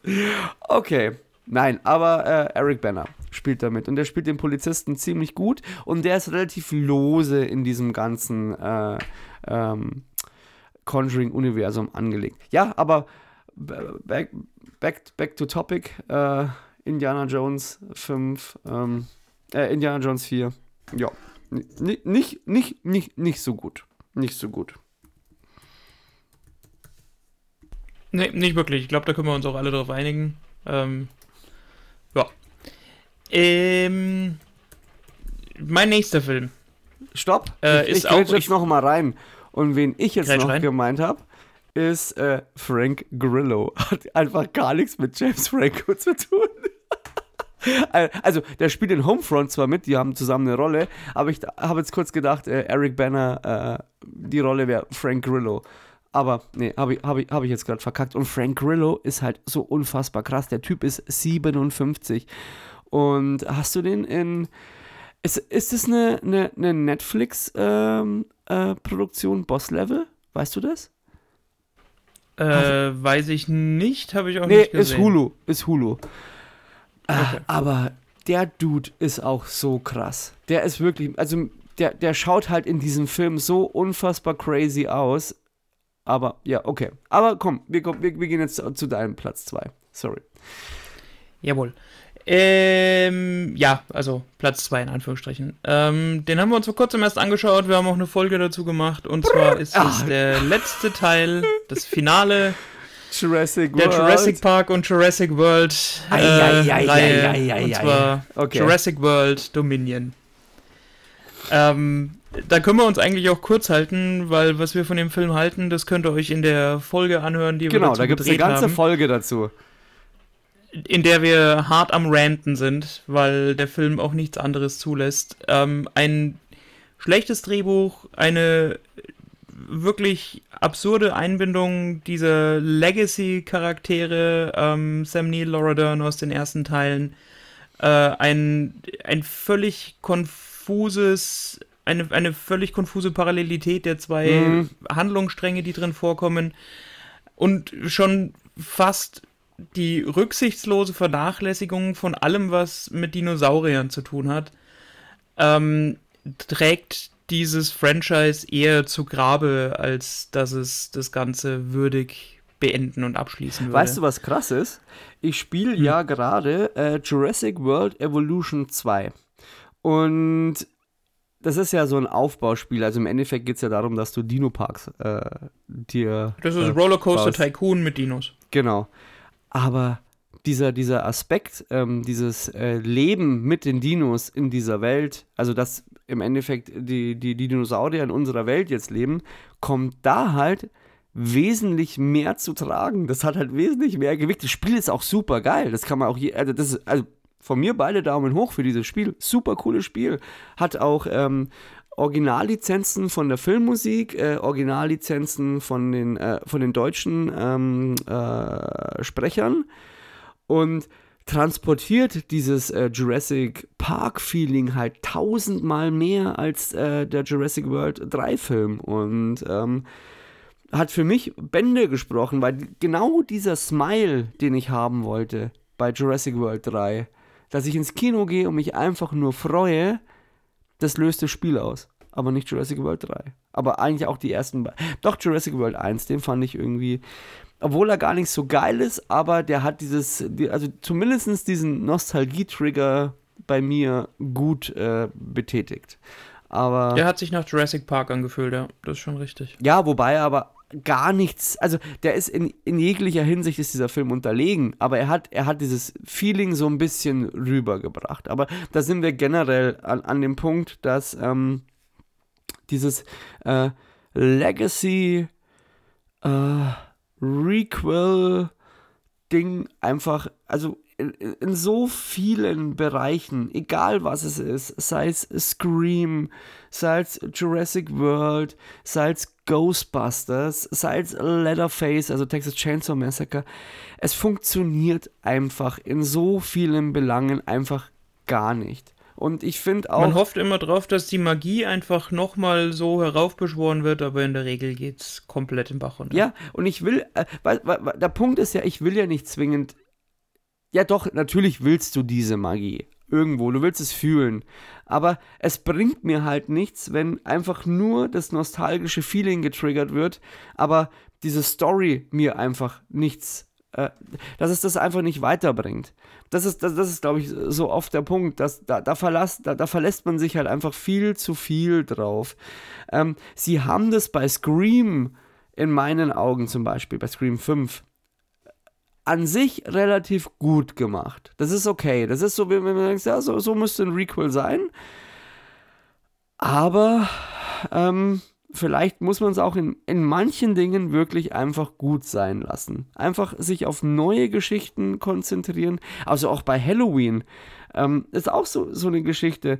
Halloween 1, der ist jetzt zwar nicht in, meinem, äh, in meiner Top-Liste bei, bei, bei, bei den Lieblingsfilmen aufgetaucht, weil das müsste ich dann eher für Horror machen, aber Halloween ist auch in meinen Augen so ein Film unfassbar gut. Der hat so viele Mechanismen, die auch heutzutage, finde ich, noch funktionieren. Und es ist ein maßgeblicher oder es ist ein, ist ein sehr prägender Film, abgesehen jetzt von Ingmar Bergmann, der noch äh, wesentlich früher angesetzt ist. Ähm, aber selbst da, obwohl ich mega mich gefreut habe, äh, dass, dass, dass neue Halloween-Teile rauskommen, wo ich auch mit einer so großen Enttäuschung da bin, weil ich sage, warum? Äh, da gibt es nicht mehr so viel zu erzählen. Das macht keinen Sinn. Und dann machen sie es halt meistens auch relativ beschissen. Und ähm, ja, da lieber Stranger Things. Das ist in meinen Augen gerade aktuell auch eine Serie, die, die reitet ja auch so ein bisschen auf dieser Nostalgie-Schiene, Nostalgie Schiene, aber bewusst. Und das ist ja ein Teil von dem Ganzen.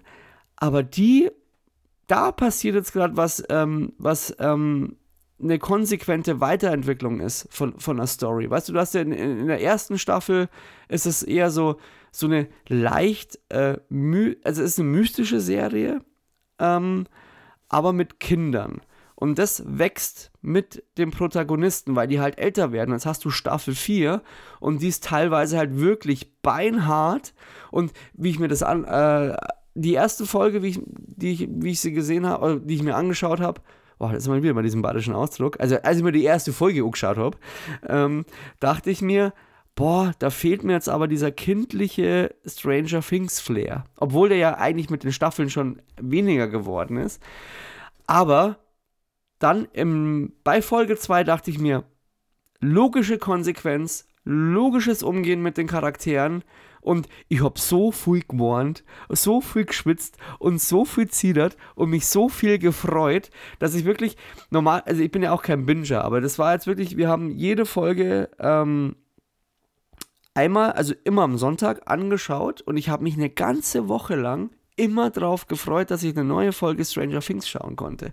Und das ist so unfassbar geil, was da passiert ist. Und deswegen sage ich, lieber auf so einen Deswegen Stoff machen wir demnächst auch eine Folge zu ja, bitte, Stranger Things. Bitte, bitte, bitte, bitte. Ja, ist ja schon, ist ja signed, sealed and delivered. okay, gut. Ist ja gut.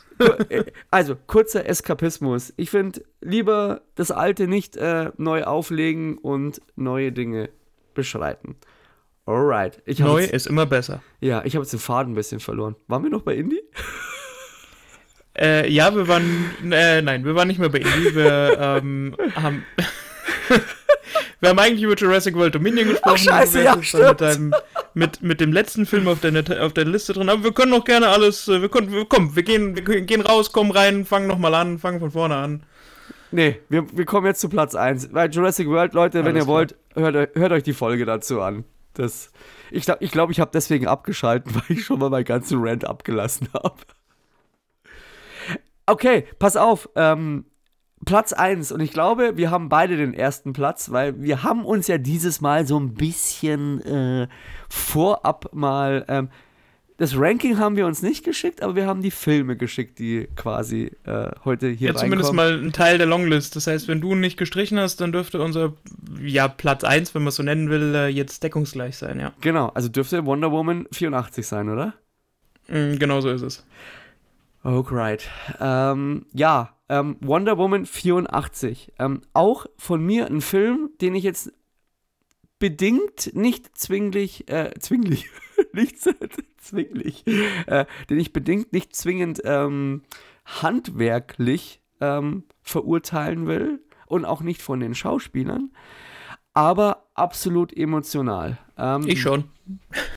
Alright, okay. Es, es gibt zwei, drei Punkte, wo ich handwerklich sage, das ist ein bisschen cheesy, also really cheesy, aber für mich hat der Film die, warum ich so maßgeblich enttäuscht war, weil ich den ersten Teil einfach so gut finde. Und ähm, habe es ja schon mal erklärt. Ich bin ja sehr empfänglich für, für Pathos, für Emotionen, für und ich, ich, ich vergieß ja auch gern Tränen bei, bei, bei, bei Filmen und bei Serien. Übrigens, Stranger Things war für mich eine absolute Tortur. Da habe ich sehr viel, sehr viel äh, äh, Tränchen vergossen. Ähm, aber da ist es halt einfach so, also Wonder Woman 1 finde ich super geil. Und äh, ich finde auch äh, den Charakter von, von, von Wonder Woman total stark. Und ich verstehe bei Wonder Woman 84 sämtliche Belange, was sie mir erzählen wollen. Ich verstehe das. Und ähm, ich kann das auch fühlen. Aber sie machen es nicht. Das, was da passiert, ist teilweise zum Fremdschämen und so oberflächlich und Gal Gadot versagt da in meinen Augen auch so ein bisschen. Und ich habe so, so gehofft, dass der Film cool wird. Und vor allem auch dieses komplette 80er-Setting, das wird einfach liegen gelassen. Da wäre, da, da, da, bis bisschen Outfit und das war's. Und ja, also die maßgebliche Enttäuschung liegt wirklich daran, dass ich ähm, einfach sehr hohe Erwartungen an den Film hatte und die einfach zu keinem Moment erfüllt worden sind. Und ja, und eher, eher, eher getoppt worden sind. Wobei ich äh, Pedro Pascal als Trump-Verschnitt trotzdem, ähm, viele finden den nicht geil. Die finden, es ist zu drüber. Ich finde den äh, eigentlich ziemlich cool. Und ich finde, man merkt, dass er Spaß hatte. Aber jetzt. Ja, weiß ich nicht. Ich finde die Rolle genauso unglaubwürdig. Das ist. Also wenn, wenn man mal anfängt, warum er so scheiße ist, ja, also die Enttäuschung ist er mit Sicherheit, weil der erste Film sehr, sehr gut war, weil Wonder Woman bisher einfach die beste Heldin, der beste Held aus dem DC-Universum ist. Wirklich so, wie man sagt, ähm, Marvel ist der Goldstandard, da kommt sie letztendlich ran, also zumindest nach dem ersten Film zu urteilen. Ähm, und deswegen hat man da natürlich auch die entsprechende Fallhöhe aufgebaut und wie immer schöpft sich unser Maß der Enttäuschung äh, oder meins maßgeblich eben daraus, dass die Diskrepanz zwischen dem ersten und dem zweiten Film so schlecht ist, äh, so groß ist. Ähm, was wirklich schlecht ist, ist äh, das Drehbuch, weil Gal Gadot kann oder Diana Prince kann in ihre Rolle auch nur deswegen halt einfach nicht glänzen, weil sie halt an diesem engen Korsett des Drehbuchs irgendwo scheitert. Das mhm. einfach Logiklöcher hat, das nicht besonders kohärent ist, ähm, das einen Hauptplot aufbaut, bei dem man sich denkt, ja, ist einfach, ist einfach drüber für das, wie es dann letztendlich dargestellt wird. Ähm, und deswegen, ja, tut man sich, tut man sich wirklich schwer, selbst wenn man versucht, den Film zu mögen, ähm, dem, dem abzukaufen, was er einem erzählen will der übrige Cast, ähm, ich meine, sie haben mit der Brechstange das dann irgendwie geschafft, Chris Pine wieder mit reinzukriegen, auch wenn ich das mehr als fraglich finde, wie sie das gemacht haben mit mm, diesem. Ja. Sie wünscht sich das und er ist dann quasi, quasi diese Body Possession von diesem anderen Dude, mit dem sie dann erst am Anfang vögeln sie noch und äh, später muss sie ja ihren Wunsch widerrufen und ganz zum Schluss hat sie dann trotzdem so dieses ja romantisch angehauchte Aufeinandertreffen mit dem Dude und da auch die Rolle von, von der Gegenspielerin, also ähm, du hast einmal Pedro Pascal als Max, Max, Max Lord, genau, und Kristen Wick, die die Barbara Minerva spielt, oder Cheetah, dann in ihrer Heldenform wenn man so will. Ja, wobei ich will Nichts davon intervenieren. Ähm, also, diesen Chris Pine-Part ähm, sehe ich auch so wie du. Der ist teilweise sehr fragwürdig. Ähm, aber ich finde schon, und das ist eins der Dinge, was ich dem Film äh, doch irgendwie zuschreibe, ist, dass es geht ja um quasi Diana und ähm, dass, dass, dass sie Dinge opfern muss. Also du, du hast ja quasi schon das, das, das, Opening, wo sie so ein bisschen cheatet beim, bei dem Spiel und dann wird ja schon klar gemacht, nee, das funktioniert nicht so, wenn ziehst es dann ganz durch. Und ihr größter Wunsch ist es halt, dass Steve zurückkommt. Und du hast ja dann, Achtung, Spoiler, aber gut, es ist, äh, ähm, ja, das glaube ich, das, das, darf man äh, heute spoilern. Ähm, dass sie ja natürlich, ähm, das ist ihr größtes Opfer und das ist ja für ihren Charakter in dem Film auch äh, maßgeblich prägend, dass das, was sie sich am meisten wünscht, dass sie das aufgibt. Und das finde ich auch gut und das finde ich auch wichtig. Ähm, ich finde auch äh, die Cheetah, also äh, Kristen Wick, was, was sie spielt als Gegenspielerin, die finde ich in vielen Momenten auch gut. Und ich finde auch diesen Dialog vor allem, ähm, wobei ich nicht weiß, ob ich das richtig interpretiert habe, ähm, wo sie, glaube ich, im Weißen Haus kämpfen. Und äh, dann kriegt äh, äh, Wonder Woman, äh, aka Diana Prince, ähm, ein paar auf die, auf die, auf die, äh, auf die Nuss. Und die liegt dann da. Und dann fragt sie sie ja, ähm, also äh, die Cheetah, ähm, was es dich gekostet hat. Und ähm, dann kommt von ihr äh, zurück, was hat es dich gekostet, dass du so bist, wie du bist, weil sich ja Cheetah wünscht, so zu sein wie, wie, wie Diana Prince und dann uh, unverhofft äh, zu One, also die Kräfte bei Wonder Woman kriegt. Und ich finde, ja, das, das ist, ist ja dann diese Aschenputtel-Geschichte, aber die ich kaufe sie einfach nicht ab. Doch, und das ist, das ist das Einzige, was ich dem Film abkaufe. Dass auch dieses zu sagen, was hat es denn dich eigentlich gekostet? Gar nichts. Klar, es ist, und da sind wir an diesem Punkt, warum ich so grob maßlos enttäuscht bin, weil ich diese Geschichte verstehe und weil diese Geschichte mich auch ähm, irgendwie berührt aber es ist nicht geil gemacht und das ist dieser Punkt und deswegen ist der auch die größte Enttäuschung, weil ich alles verstehe und so viel, ähm, was heißt Erwartungen, aber ich habe einfach, ja doch, ich hatte sehr viele Erwartungen in diesem Film, dass er geil wird und die hat er einfach null erfüllt, null, weil er einfach beschissen gemacht worden ist. Da kann es auch Hans Zimmer ja, nicht ich retten. Meine, letztendlich baust du ja, du, du, du baust ja dann einfach so diese, klar, es geht viel um dieses, was wünscht man sich, was wünscht man sich nicht und äh, ist es jetzt für einen Menschen schlimmer, etwas nicht zu haben, was man sich sehnlich wünscht, aber noch nie hatte, oder etwas zu haben und es dann zu verlieren. Also was ist quasi, was wird als größerer Verlust wahrgenommen? Das ist ja so mhm. dieses übergeordnete philosophische Thema, das der Film, glaube ich, aufmachen will. Und was ist man quasi bereit, ähm, dafür an, an anderen Dingen zu opfern, um quasi das zu bekommen, was man, was man wirklich will. Ja. So, das heißt, wenn man dieses philosophische Fass jetzt aufmachen wollte, dann bräuchte der Film, aber dann müsste der insgesamt einfach wesentlich mehr staatstragend sein. Ähm, dafür ist er einfach zu sehr Plastik, zu sehr. Voll. Ja, das ist dafür es. Geht er nicht, dafür ja, geht ja, er ist zu sehr Plastik, ja, ja, das stimmt. Das, das trifft das trifft's richtig gut, ja. Ja, wie gesagt, also es ist, es ist die ganze Handlung. Ich meine, das, was dann natürlich äh, stört und, und was bei mir einfach so diese What the fuck-Momente sind, sind dann diese Kräfte, die, auf, die, die sie hat und äh, Fähigkeiten, die andere haben, die nie irgendwie erklärt wurden. Zum Beispiel also mit dem Flugzeug, Pine. dass sie das un, äh, unsichtbar ja, machen das, kann. Ja, zum Beispiel. Ja, ja. Ne, auch das, er ist Kampfflieger im ersten, er ist Kampfflieger im ersten Weltkrieg und dann steht im Smithsonian einfach ein Düsenjäger rum, der komischerweise vollgetankt, gewartet und flugbereit ist. Und ja, ein Flugzeug ist anscheinend ein Flugzeug. Das ist einfach, den Satz Gut, kann man so stehen ja. lassen, weil er kann das dann halt fliegen. Andererseits und sie kann es unsichtbar machen. Und sie kann sich mit ihrem Lasso an einen Blitz hängen. What the fuck? Ja, aber auf der anderen Seite ist es ein schöner Moment, wie sie halt in diesem unsichtbaren Flugzeug fliegen und dann kommt dieses ganze Feuerwerk.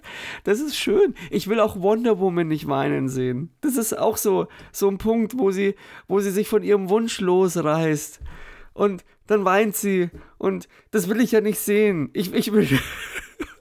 ja, da, äh, nee, das also, wollte ich wirklich nicht sehen. Das äh, wollte ich wirklich auch nicht sehen. Genau. Ja, weil du willst nicht sehen, weil du, weil du die Szene scheiße fandst. Aber ich will Wonder Woman nicht meinen sehen. Das mag ich nicht. Die, die ist cool. Simp. ja, und ähm, aber selbst da ist es halt dann einfach auch so, das ist so, das ist, das ist diese Szene, die für mich ähm, sehr viel Gewicht hat. Eine, eine der Szenen in dem Film. Und dann wird die halt komplett zerstört mit diesem cheesy Run und wo sie auf einmal fliegen kann. und dann macht man auch noch den Fehler, weil Hans Zimmer macht ja den. Boah, jetzt muss ich da, äh, habe ich äh, ein kleines aber das schneide ich auch nicht raus. Ähm, äh, Hans Zimmer, der den Score macht. Aber du hast an zwei Stellen, wo er sich äh, also an einer Stelle recycelt er sich. Das ist quasi der, äh, der Point ähm, oder der Punkt, wo ähm, ähm, Maxwell Lord in diesem Aufnahmeraum sitzt. Da nehmen sie nämlich äh, einfach nur eins zu eins den Track äh, oder den, den, den, den, den, den, den Opening Score von äh, ähm, ah, Batman vs. Superman und an dieser Szene, wo sie sich von ihrem Traum, äh, von, von ihrem Wunsch los sagt und dann quasi zum Fliegen beginnt. Das ist äh, von John Murphy. Ähm, das ist von, äh, äh das ist das, äh, das, das ist dieses äh, Canada-Theme von, von, von äh, Sunshine. Also wo sie einfach zwei andere Tracks genommen haben und da wird es komplett zerlegt. Und das macht halt einfach das, was vorher passiert, für mich im Nachgang wieder so. Ugh Schade. Die Tränen, die ich jetzt vergossen habe, die sind jetzt instant getrocknet. Ja, also in Bezug auf Hans Zimmer, da äußere ich jetzt auch mal eine kühne These, die ich äh, nicht mit Fakten untermauern kann, aber ich habe so ein bisschen das Gefühl, dass der einfach auch nur, also was heißt nur noch, aber dass es ihm in erster Linie jetzt darum geht, quasi seine, sein, sein, sein Vermächtnis wirklich zu Geld zu machen, dass er so die Rechte einfach verkauft. Und ich glaube, dass er nicht mehr an jedem Film, wo dann, wo man sich mit seinem Namen schmückt, das so hier Soundtrack Hans Zimmer ähm, und bei allen stellt sich schon das Zelt in der Hosen auf, ähm, dass, dass er dann nicht mehr wirklich von Anfang bis Ende federführend ist, was äh, das Komponieren der da titelgebenden und tragenden Stücke angeht. Da gehe ich nicht mit. Ähm, nee?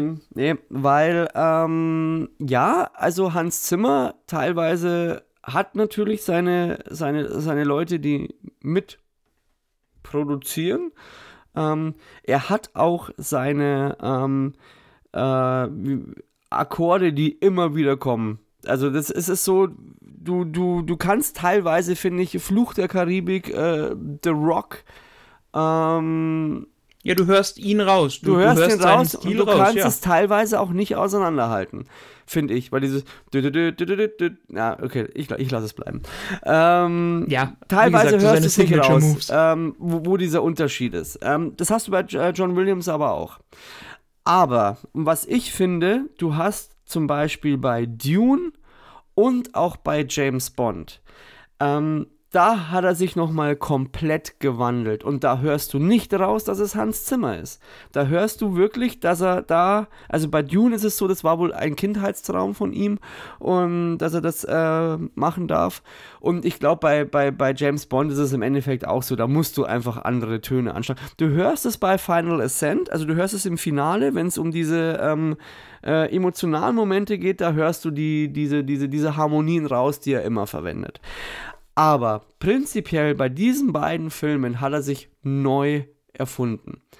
Ähm, und das Dann hat er vielleicht auf Wonder Woman genauso wenig Bock gehabt äh, wie wir. Das ist das, was ich sage. Ich finde, Wonder Woman 84 hört sich sehr recycelt an von dem, was er da tut. Ähm, da ist auch eigentlich, wenn man es so nimmt, nur die Anfangsszene auf, äh, oh, wie heißt denn der Ort nochmal? T, T, T. Boah. Terra? Wo, wo, wo, wo, wächst, wo, wächst denn Wonder Woman auf? Fuck. Da, da kommt natürlich wieder. Äh, ich glaube, über Themiskera, glaube ich, heißt Themiskera, ja. Da, da, kommt, da kommt natürlich wieder der. Irgendwie so. Der nur, nur Filmschauer und äh, Casual nicht Comic-Leser raus. Nee, das ist. Das ja, wobei ist so man halt auch sagen muss, diese Anfangsszene, wo sie als Baby-Diana an diesem äh, Ninja Warrior-Parcours-Dings da teilnimmt, äh, ist jetzt nicht so ähm, die dauert ja auch irgendwie fast eine Viertelstunde. Ja, da finde ich auf jeden Fall ist der, der Sound, also der, der Track, den finde ich cool, was er da komponiert hat. Und ich fand das auch richtig geil. Ähm, Gut, ich bin ja nächstes Jahr wieder beim Hans Zimmer Konzert live. Und dieses Jahr waren wir ja auch. Vielleicht, vielleicht müssen wir da dann auch eine Folge drüber machen, über äh, Hans Zimmer live. Nee, aber was ich äh, dieses Jahr sehr schön fand, dass er ähm, dieses Wonder Woman Theme und auch dieses äh, wie heißt es nochmal? Temereska? Temeska? Temeskera. Temeskera ähm, Theme. Oder Temeskera, je nachdem. Temeskera, das hat er als äh, Opening Track, der geht dann über 10 Minuten äh, gewählt und hat das dann ähm, der Ukraine gewidmet. Also er hat ja dann äh, so Ukraine-Fahnen und ähm, das Orchester zum Teil musste ja aus der Ukraine eingeflogen werden und denen hat er das gewidmet. Und das fand ich schon auch einen sehr rührenden Moment, dass er dann mit seinem äh, Ukraine-Shirt oder be beziehungsweise mit seinem Peace-Shirt und dann auch nochmal erwähnt, ähm, dass, ähm, die, dass sie die eingeflogen haben und dass es sehr schwierig war und dass sie jetzt da sind und er dann auch aber nochmal betont, dass das halt eigentlich die wahren Wonder Woman sind. Und das ist ja eigentlich das, was ich auch äh, hinter diesem ganzen äh, Diana Wonder Woman Ding eigentlich auch sehe. Ähm, dass das äh, eine Geschichte ist, die dir Mut machen soll. Ich finde auch ähm, die Schluss, ähm, also die, die, die, die, die letzten Szenen, wo ähm, sie dann auf diesem Markt ist und dann ihren alten, äh, beziehungsweise den Body Rape, äh, äh, Steve trifft und sie dann einfach sagt, ähm, so viele Dinge und das ist ja und das ist ja auch so ein Punkt. Ich verstehe das so absolut, dass äh, Diana mir sagen will, dass es so viele Dinge gibt, die die Welt ausmachen und dass das einfach so so schön ist und dass der Film aber es halt einfach nicht schafft, es über diese Gänze zu transportieren. Und das ist das, was halt quasi auch diesen Charakter für mich ausmacht. Und in Wonder Woman 1 finde ich, haben, schafft er das? Der schafft dir zu zeigen, in, in, in, diesem Irrsinn des Krieges, in diesem Irrsinn, was die Menschen machen, dass es da eine Person gibt, die sagt, ähm, ja, die Menschen haben es vielleicht nicht verdient, ähm, aber sie sind es wert, dass man sie so behandelt. Und das finde ich gut. Und das will der zweite Film mir ja auch eigentlich vermitteln. Wobei jetzt aber beim ersten auch sagen muss, ich finde diese äh, Ares-Szenen teilweise auch so ein bisschen cheesy. So dieses Diana! Oh, Diana. Aber, ähm, aber das ist ja im, im, im Kern, was der Charakter Wonder Woman dir vermitteln will. Der ist so diese Mama, diese, diese Mutter, die über dich wacht und dir alles verzeiht und die auch einfach nichts erwartet. Gar nichts. Und das funktioniert im ersten Teil wahnsinnig gut und im zweiten Teil, ja, verkacken sie es halt irgendwie. Und das ist, das, das macht's halt, ich wiederhole mich halt schon wieder. Es macht's halt so schwierig. Ich verstehe, was du mir, was, was der Film mir sagen will. Ich, ich verstehe es. Und es ist auch voll gut. Aber er bringt so rüber, dass ich es leider, leider, leider nicht fühle. Genau, also all ihre edelmütigen Motive, alles, was sie quasi antreibt, ähm, geht am Ende einfach in dieser Banalität, die dieser Film an den Tag legt, einfach genau, verloren. Genau. Wobei ich aber jetzt auch wieder sagen muss, ich finde diese Szene mit Pedro Pascal, also ich finde generell, gut, ich, ich weiß nicht, also du findest sie anscheinend nicht so gut, aber ich finde zum Beispiel, dass dieses Abziehbild von, äh, von Trump, dass er das wirklich richtig gut macht. Und ich finde dann auch das nicht so, so, so schlimm, dass er oberflächlich ist. Und ich finde dann auch diese Schlussszene, wo er eigentlich dann da hockt und so. Und dann, gut, dann kommt halt der Batman-Soundtrack. Und er da durch die ganzen Bildschirme und die ganzen Leute einfach irgendwie äh, manipuliert. Und dann kommt natürlich hier was, Lasso der Wahrheit und äh, dann wird der Stecker gezogen. Ähm, und er dann zu seinem Sohn geht und ihm nochmal erklärt, dass ähm, er das ja alles nur wegen ihm macht. Das ist auch einer dieser wenigen Momente, wo ich da nehme ich es dem Film einfach ab. Und da finde ich es auch super schön. Also das ist wirklich, ich habe, ich glaube, ich habe das letzte Mal, da, da, sind, da sind wir heimgekommen und dann liefen nur die letzten 10 Minuten von Wonder Woman. Und, also von Wonder Woman 84. Und die letzten 10 Minuten habe ich dem Film komplett abgenommen. Also das ist schon so. Aber davor einfach so viel Kacker. So viel Kacker so viele Dinge. Ja, das ist so ja das Kacker. Problem. Also selbst, selbst, selbst die Szenen, die irgendwo funktionieren, die ihre Daseinsberechtigung haben, die den Film zu einem Guten machen könnten, ja, versinken halt einfach in der Bedeutungslosigkeit, weil das Gesamtkonstrukt die einfach nicht wirken lässt. Ja, aber da bin ich halt immer da, da. Wenn es um Pathos geht und um äh, äh, Gefühle, da bin ich äh, sofort in der ersten Reihe. Also das, das kriegen Filme ganz schnell bei mir hin. Nein, ja. Ähm, ja, aber wir sind uns da einig, dass einfach da Wonder Woman wäre ein Film gewesen, der richtig, richtig, richtig, richtig gut hätte sein können. Und er verliert sich leider, wie du auch schon sagst, in, in der Banalität, in den ungenutzten Möglichkeiten. Auch das 84er-Setting. Das ist einfach so eine Sache, das hätte man viel mehr, viel mehr nutzen können. Ist aber nicht passiert. Das be beschränkt sich eigentlich darauf, dass man ein paar 80er-Klamotten anhat. Das war's. Genau. Und das hättest du dann noch viel mehr verorten können. Und ja, ja. aber ja, er, er macht viele Dinge, er, ja, ich, ja. Ich, nein, nee, er macht nicht viele Dinge richtig. Er macht nein, zu viel nein, falsch. Nein, Punkt. ich wollte sagen, er macht nicht viele Dinge richtig, sondern er weiß viele Dinge, da wiederhole ich mich wieder. Er, er will mir richtige Dinge erzählen. Und ich fühle, ich, ich, spüre, nein, ich fühle sie ja nicht. Ich, ich, ich, ich check nein, halt du nur. interpretierst es rein. Ja, du willst ihn mögen. Du, du willst ihn ja einfach ja, mögen. Das ja, ist ja genau das Problem. Das Deswegen ist, ist er ja so eine Enttäuschung. Ich will ihn mögen, weil ich immer noch der Meinung bin, ich glaube, ich habe verstanden, was sie mir sagen wollen, aber ich fühle es halt nicht und ich interpretiere es. Genau. Und das, das macht ihn zu sehr großen Enttäuschung. Aber ich glaube, Ganz jetzt genau. haben wir das. Äh, Nein, da können wir uns jetzt noch eine halbe Stunde drüber unterhalten. Es bleibt am Ende bei diesem Schritt, dass es, äh, bei, bei, bei diesem Resümee, dass es leider nicht so ist. Okay. Genau. Okay. Wahrscheinlich hat jetzt diese, diese, dieses Gespräch mehr Tragweite als äh, Wonder Woman 84. Nein, hat's nicht. Okay, gut. Ja, so weit würde ich jetzt nicht gehen. Nein, so weit gehen So, nicht. also, dein, deine wir Stimme hat jetzt, gehalten. Ja, und vor allem ähm, haben wir gut. uns ja vorgenommen, wir wollten unter einer Stunde bleiben. Weißt du was? Jetzt haben wir eine Stunde 45 für Kackfilme. Mhm. ja, das, das ist, das ist, gesagt, das wenn, ist sogar wenn man dann mehr, emotional wird dabei. Es ist sogar mehr Laufzeit als bei unserer Lieblingsfilmfolge. Ja. Ja. Okay. Da können wir uns wieder was anhören. Ja.